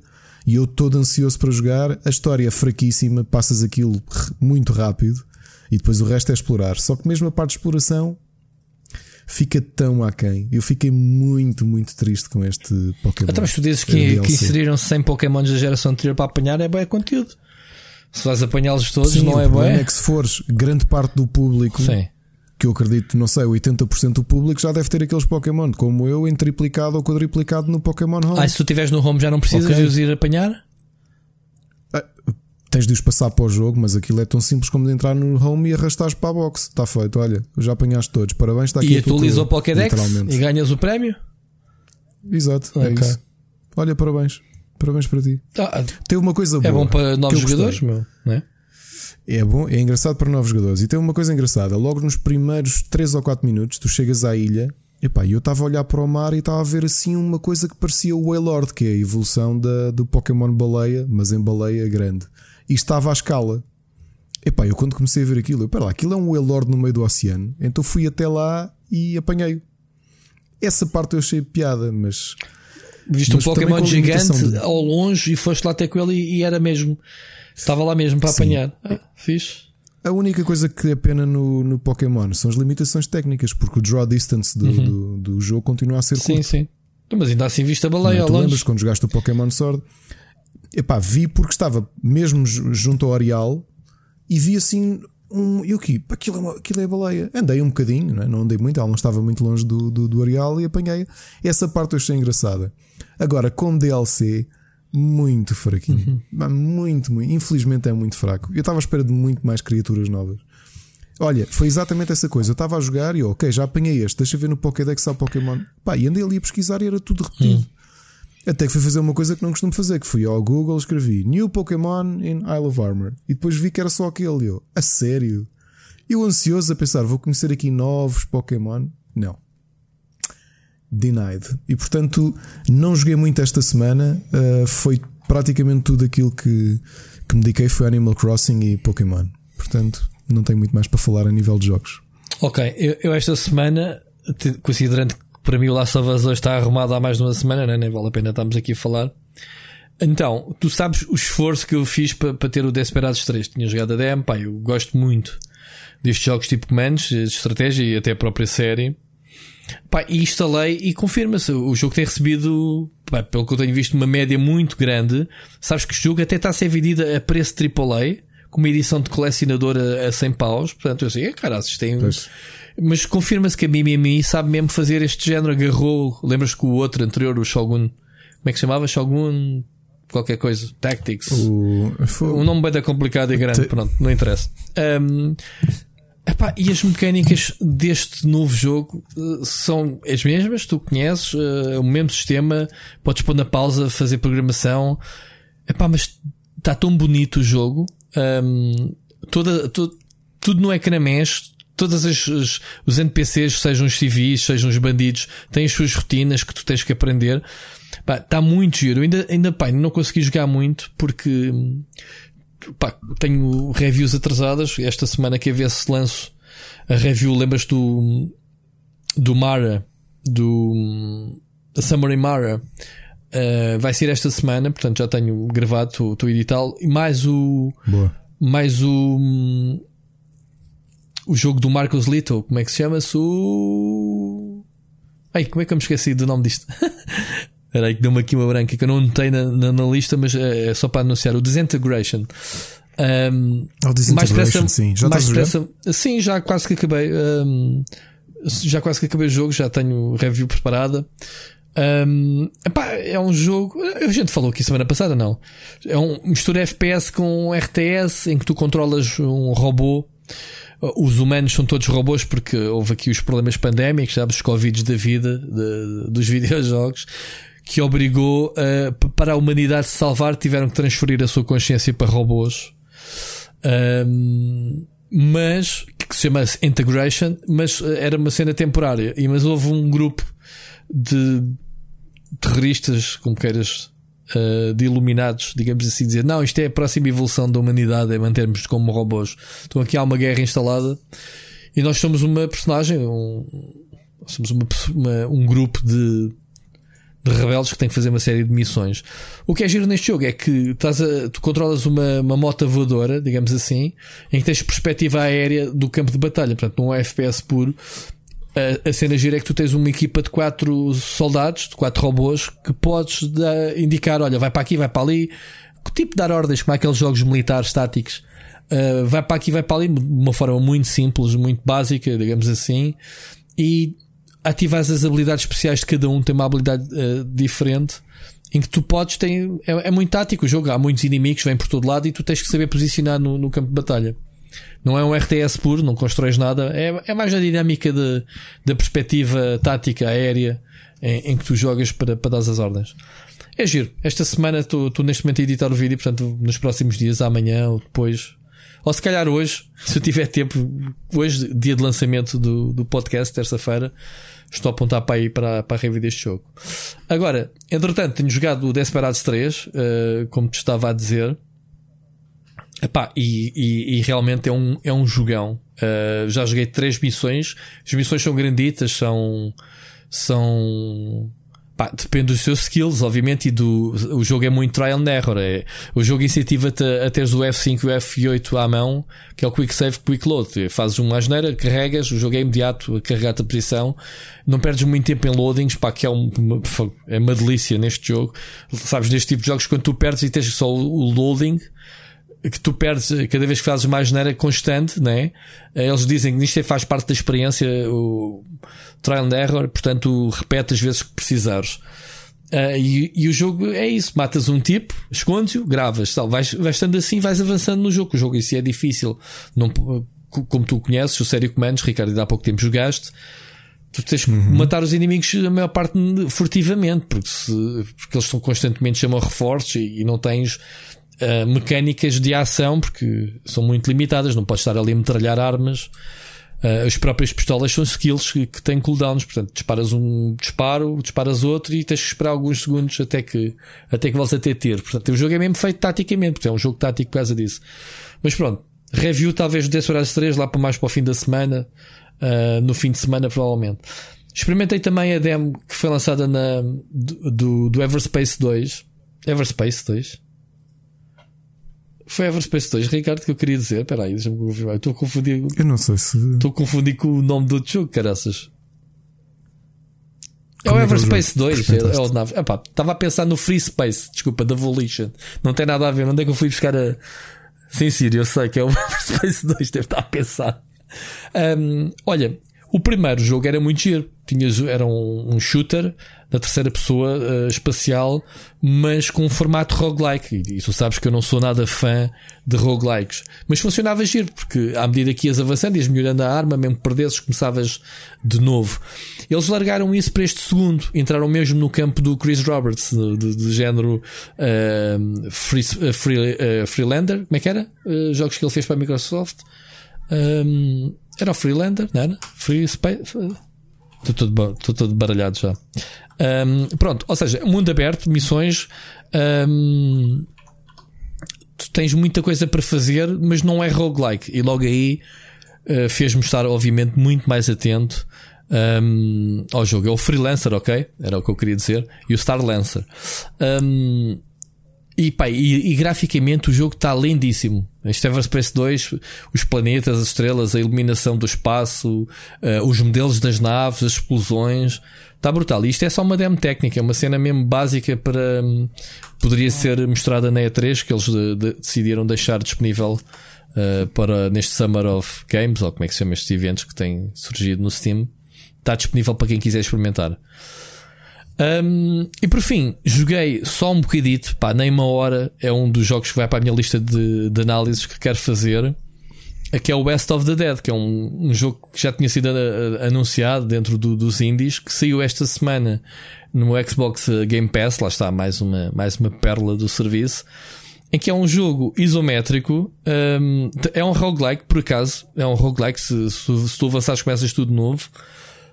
Um, mas achei tão bem feito que vou esquecer que é um roguelike. Imagina eh, uma visão uh, isométrica tipo Diablo em que controlas, eu até, eu até gozei, controlas o Nicolas Cage, sabias? O Nicolas Cage versão um, versão cabeça flamejante. Estás a ver o, o nosso amigo uh, Ghost Rider, Johnny Blaze. Não, o nosso amigo motoqueiro fantasma. Exato, Johnny Blaze. Ah, Johnny Blaze, não percebi, desculpa. Um, então é isso, és, um, és uma cabeça de fósforo uh, no tempo dos cowboys, és um pistoleiro, digamos assim, morto, pelos vistos. Então, um, é muito tático, tens sistemas de cobertura, um, as armas demoram o seu tempo a carregar, tens que gerir muito bem as munições nos encontros. As munições são infinitas, mas tens cooldowns, uh, as armas até carregam automaticamente, não precisas de gerir isso. Tens só que quando descarregas, tentar te proteger à espera que as armas carreguem. E, e andas a explorar mapas que são uh, cada nova partida uh, gerados aleatoriamente, como o Diablo. Um, depois eh, desbloqueias ao longo da missão armas melhores, uh, upgrades para a personagem. Uh, só que pá, os combates são muito fixe. Uh, tem um estilo artístico brutalíssimo. Parece aquela banda desenhada um, a preto e branco com tores sépia, mas que se destaca o vermelho do teu. não é cá a escola, é da tua manta que tens, na, que tens vestida, estás a ver? Uh, joga muito com a iluminação, porque no, nos sítios onde entras tens candeeiros que podes acender assim de repente e ofuscam os inimigos, ficam assim meio ofuscados e tu tens de ser rápido a matá-los. Um, epá, é muito giro. Portanto, está de borda, experimentem Best of the Dead. Uh, é um jogo que ainda por cima pesa menos que um giga. Uh, e é um jogo bem fixe. Para já. Tem mesmo um estilo banda. Sabes aquela banda desenhada franco-belga? percebo nada de banda desenhada. Mas estás a ver aquele traço muito. Sim. Se calhar se tu vires, tu não tens deve parecer o Deve parecer o Blueberry. Como é que se chama o jogo? West, West of... of Dead. O traço do. aquela banda desenhada muito real, uh, mas, mas com, com, muito, um, com muitos contornos a preto e muitas sombras. Ah, o que isto parece mesmo é Mike Mignola do Hellboy. Hellboy, pronto, por aí, estás a ver? É, é tal e qual. Tal e qual. Aliás, é, é, ainda não li, mas vou escrever aqui: West of Dead. Mike Mignola, a ver se não anda toda a gente a dizer exatamente. Se calhar, se calhar, se calhar é. Por isso é que eu disse: é que percebes de, de, de arte, banda desenhada. Yeah. Yeah, exato. É? O argumento toda é a inspiração? Uau, isto parece mesmo. Pronto. Foi, foi Mike Mignola que fez isto. Pessoal, sabem se foi Mike Mignola que fez isto? Foi de perguntas Mas está tão bonito o jogo. É pá, está muito a giro. Isso sem mexer, Jesus. Está tá assim, senhor. Portanto, foi isto que andei a jogar. Portanto, Para quem gosta de Hellboy, joguem West of Dead. Portanto, Olha, eu nem tinha visto bem o jogo, já estou já com os olhos a brilhar. É, eu andei a incentivar o Machado e o pessoal a instalar isto. O Machado disse: É pá, o Parreira para estar a, a, falar bem de um roguelike. E por acaso eu não suporto. Este jogo vai ter esse problema. Ainda, eh, mas lá está, ainda não descobri qual é o catch de, de ser um roguelike. É o que é que tu ganhas quando morres. Percebes? Porque vai. Deves ter, não tens coisas permanentes que vais desbloqueando? Não sei porque tudo o que eu desbloqueei do tempo que eu joguei, perdi tudo. Perdi o nível da personagem. Para já, o jogo tem uma coisa que me intrigou bastante: é sendo um roguelike, tem capítulos. Ou seja, antes de se calhar uhum. completas o primeiro capítulo, para o segundo, apesar de eu ter completado o primeiro mapa, pensei, ah, pá, se calhar tenho aqui um save point, ou se calhar o, o segundo mapa é o capítulo 2. Não, mandou-me para trás. Primeiro capítulo começa sempre num salão e depois é que vais tipo para, para, para o inferno. Portanto, como eu te disse, ainda não joguei o suficiente, joguei nem uma hora, foi mesmo para experimentar o jogo, porque era um dos jogos que eu queria mesmo. Tinha na, na, no meu calendário que saía no dia 18 para na Xbox uh, Game Pass, fiquei atento, mal saiu, saquei logo, experimentei. Como eu tenho este backlog ainda de análises para fazer, é pá. Uh, passo. E acabei de instalar. É, é menos o Giga, o jogo é rápido, portanto, ainda vais dar um, vais dar um tirinho hoje quando acabamos de, de gravar. Uh, e o jogo ainda não percebi foi o catch. É o que é que tu ganhas, o que é que tu retens. Porque os upgrades apanhas durante o jogo, as armas, uh, começas o jogo sem armas, portanto, uh, voltas sempre ao início quando morres. O que eu descobri foi a primeira partida, ok, andei a palpar, a segunda partida cheguei muito mais longe. E tu aprendes a jogar e tenho a certeza que avanças bem no jogo, joga-se bem, ok? No segundo mapa aparecem uns monstros mais difíceis. É, é, tudo uma questão de posicionamento e de gestão de munições. Ok?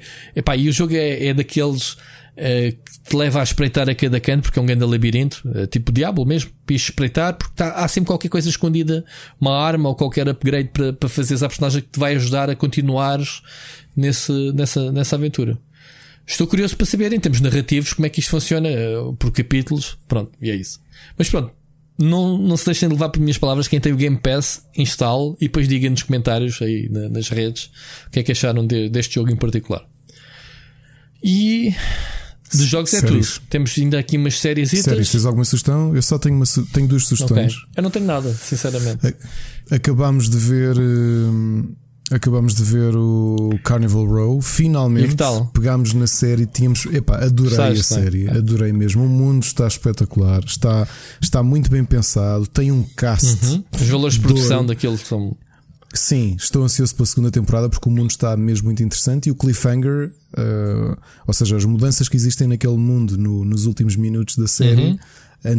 dão para antever ali uma excelente segunda temporada. E o temporada. twist da personagem Entretanto, principal, eh, pensavas que era uma coisa, sim, é sim, outra, sim, e epá, é muito giro. Sim. Orlando, Orlando Bloom, muito yeah. bem. A cara de Levine também. É, é uma ideia, será que eles vão manter o cast para, para as próximas temporadas? Não, é assim, há alguns que tu sabes, que tu, tu viste que não voltam. Sim. Não? E eu até disse logo a Ana: olha, estão aqui a poupar dinheiro com este e com, com Sim, aquele, sim. Não? Ainda por cima um deles sim, está muito na moda, que é aquele tipo que fez o Chernobyl, né? o velhote. Exato. Como é que se chama? Uh, tem feito. Aproveitamos que sexta-feira estreou a terceira temporada do The Sinner com o Bill Pullman. Uhum. Uh, para quem não conhece, o The Sinner é uma série muito interessante. É, é o Bill Pullman é um, é um detetive da de, de, polícia de Dorchester, que é um, nos arredores de Nova York, pertence ao estado de Nova York, é ali uma, um subúrbio de Nova York. E o que é que as temporadas da Sinner têm de curioso? É que tu sabes que há um crime no início de, de, de, da temporada, há um crime logo no primeiro episódio, e há sempre dúvida em relação, por exemplo, no primeiro season, é a dúvida se a vítima, aliás, se, se a pessoa que cometeu o crime era simultaneamente uma vítima ou não. E portanto, o que acontece é descortinar o ponto de vista e, e a verdade do que é que aconteceu no meio daquele crime. Durante a season toda. Claro, com, durante a season toda, que são 10 episódios. A segunda temporada, a história é com um miúdo. Esta terceira temporada, que nós ainda vamos no quinto episódio, é com, com um despiste de automóvel. E que ele começa a achar que ele sente que há ali mais qualquer coisa do que apenas um despiste e começa a descortinar a história. E realmente aparenta haver ali qualquer coisa. É, um, é um excelente, uma excelente série, é muito bem escrita como policial, mas vive muito à volta da, da, da, da das fraquezas do personagem do Bill Pullman, porque ele é um detetive, mas tu sabes que ele tem montes de falhas Uhum. e tem montes de esqueletos no armário e coisas que, que o. Ele tem sempre um ar muito sofrido na- durante a série toda. E, e pronto, da Sinner 3, para quem não viu, voltem ao- à primeira temporada. É, um, é uma ótima série. A primeira é a primeira a chamar a atenção. Eu até pensava que ela ia manter-se. Depois é que descobri que isto era quase antológico. Ou seja, a primeira era com a Jessica Biel. Era isso. Ah, os atores A mudam. primeira temporada era com a Jessica Biel. E a segunda com a Carrie Coon. Ah, então é, é como o True dela Detective, alguma cada vez. season é um elenco novo. Não, é sempre o universo é sempre o mesmo, é sempre o Bill Pullman, o detetive, Ah, ok. mas com a diferença que ele vai explorar, ou seja, que depois passa muito tempo com um dos Ok, suspeitos. já percebi. Oh, ok. No primeira temporada é a Jessica Biel, na segunda temporada é Carrie Coon e neste é o, o Matt Bomer, ahm, que para quem não sabe fez, aliás, acabou de fazer uma série que nós aconselhámos porque ele faz de, de hum, Larry Trainer no Doom Patrol e que é aquela ironia de teres um ator que é objetivamente um tipo bastante bonito e que passa a temporada toda com as faixas à volta da cara. não é? Ele faz o que é o Ah, Homem pronto, Ele é Invisível. o personagem principal. Exato, ele é o, ele é o ele é o foco desta terceira temporada, o Matt Ok. Bomer. Portanto, aconselho muito da Sinner. É um é uma série antológica, mas um crime drama com mistério. Tenho que meter aqui na é- minha listinha longa. Acho que vais gostar bastante. Acho que vais gostar bastante. Olha, eu acabei de ver o, o Reality Z, que eu na semana passada tinha dito que tinha descoberto isto na, na Netflix. É uma série de zombies brasileira. Epá, achei piada ao contexto, vá lá, brasileiro, este, este tema que não é muito normal, é muito Hollywood, é muito. Muito, muito clichê. Eh, e, e é isso. É uma série que é clichê, zombies bem feitos, muito pesada, a comerem tripas e não sei o quê, mas enquanto ele diz: Morre, filho da puta! a linguagem das brazucas a, a fazer isto que, eu- que eu respeito, mas acho muita piada. Faz-me lembrar, sabes, a tropa de elite. A forma como se falava, lembras? Sim, Vai sim. dar merda. não sei o que, que as cenas que eles dizem. Achei piada, achei piada hum, à série. hum, embora não seja nada de especial, tenho continuado a ver religiosamente o Snowpiercer. Aliás, numa situação normal, hoje em dia ver um episódio, mas eh, hoje começamos a gravar um bocadinho mais tarde, já não vou ver. vamos, já não vou Só ver. Tenho feito um esforço enorme para acabar de ver, como eu te disse, o Space Force. Estou no último episódio. Uh, a série vai melhorando para o fim, mas de forma tipo, é, não tem sentido nenhum, a não ser eles próprios a gozarem com os americanos. Um, não comecei a ver, mas foi uma série que eu descobri o ano passado que é o The Order. Não sei se tu viste, que era uma espécie de crepúsculo, vá, digamos assim, entre lobisomens e mágicos. Não vi, não vi. Uh, uma série assim meio com adolescentes uh, e saiu esta semana a segunda temporada, portanto a primeira vê-se bem, nada de especial, mas vê-se bem e sou capaz de pegar nesta quando tiver tempo.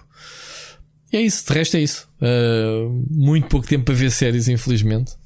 Pessoa, todos os minutos que eu tenho é para dar avanço aqui no trabalho, na- na- nas reviews, nos jogos que tenho em mãos, e então limito-me a ver meia horita, se calhar por dia, quando vou para a cama.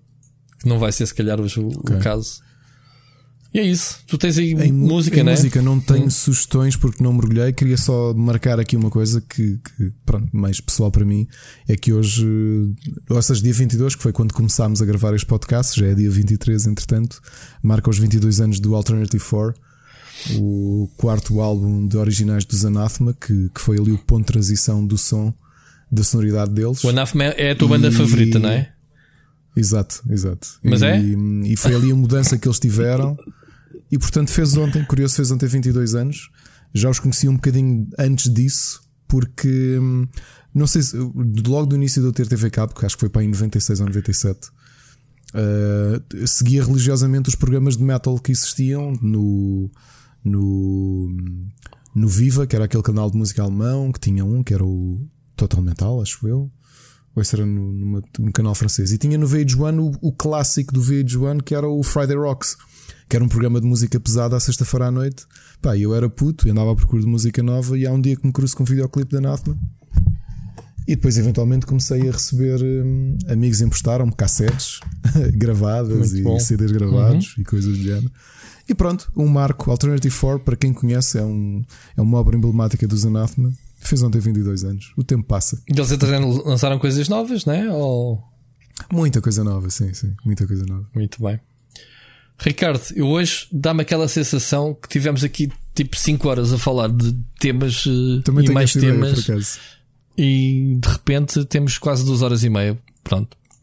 Queríamos fazer se calhar eh, um bocadinho mais curto esta semana, mas não é, é impossível, não é? Tu não, tu não te calas, como diz o outro. Olha, muito obrigado. Uh, malta, não se esqueçam, mandem os vossos comentários, mandem os vossos áudios. Digam nos comentários o que é que acharam de um ou outro tema. Já sabem que tem o, post oficial do Sírio para comentar as cenas.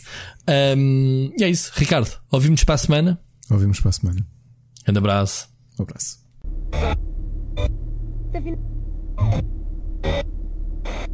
Tá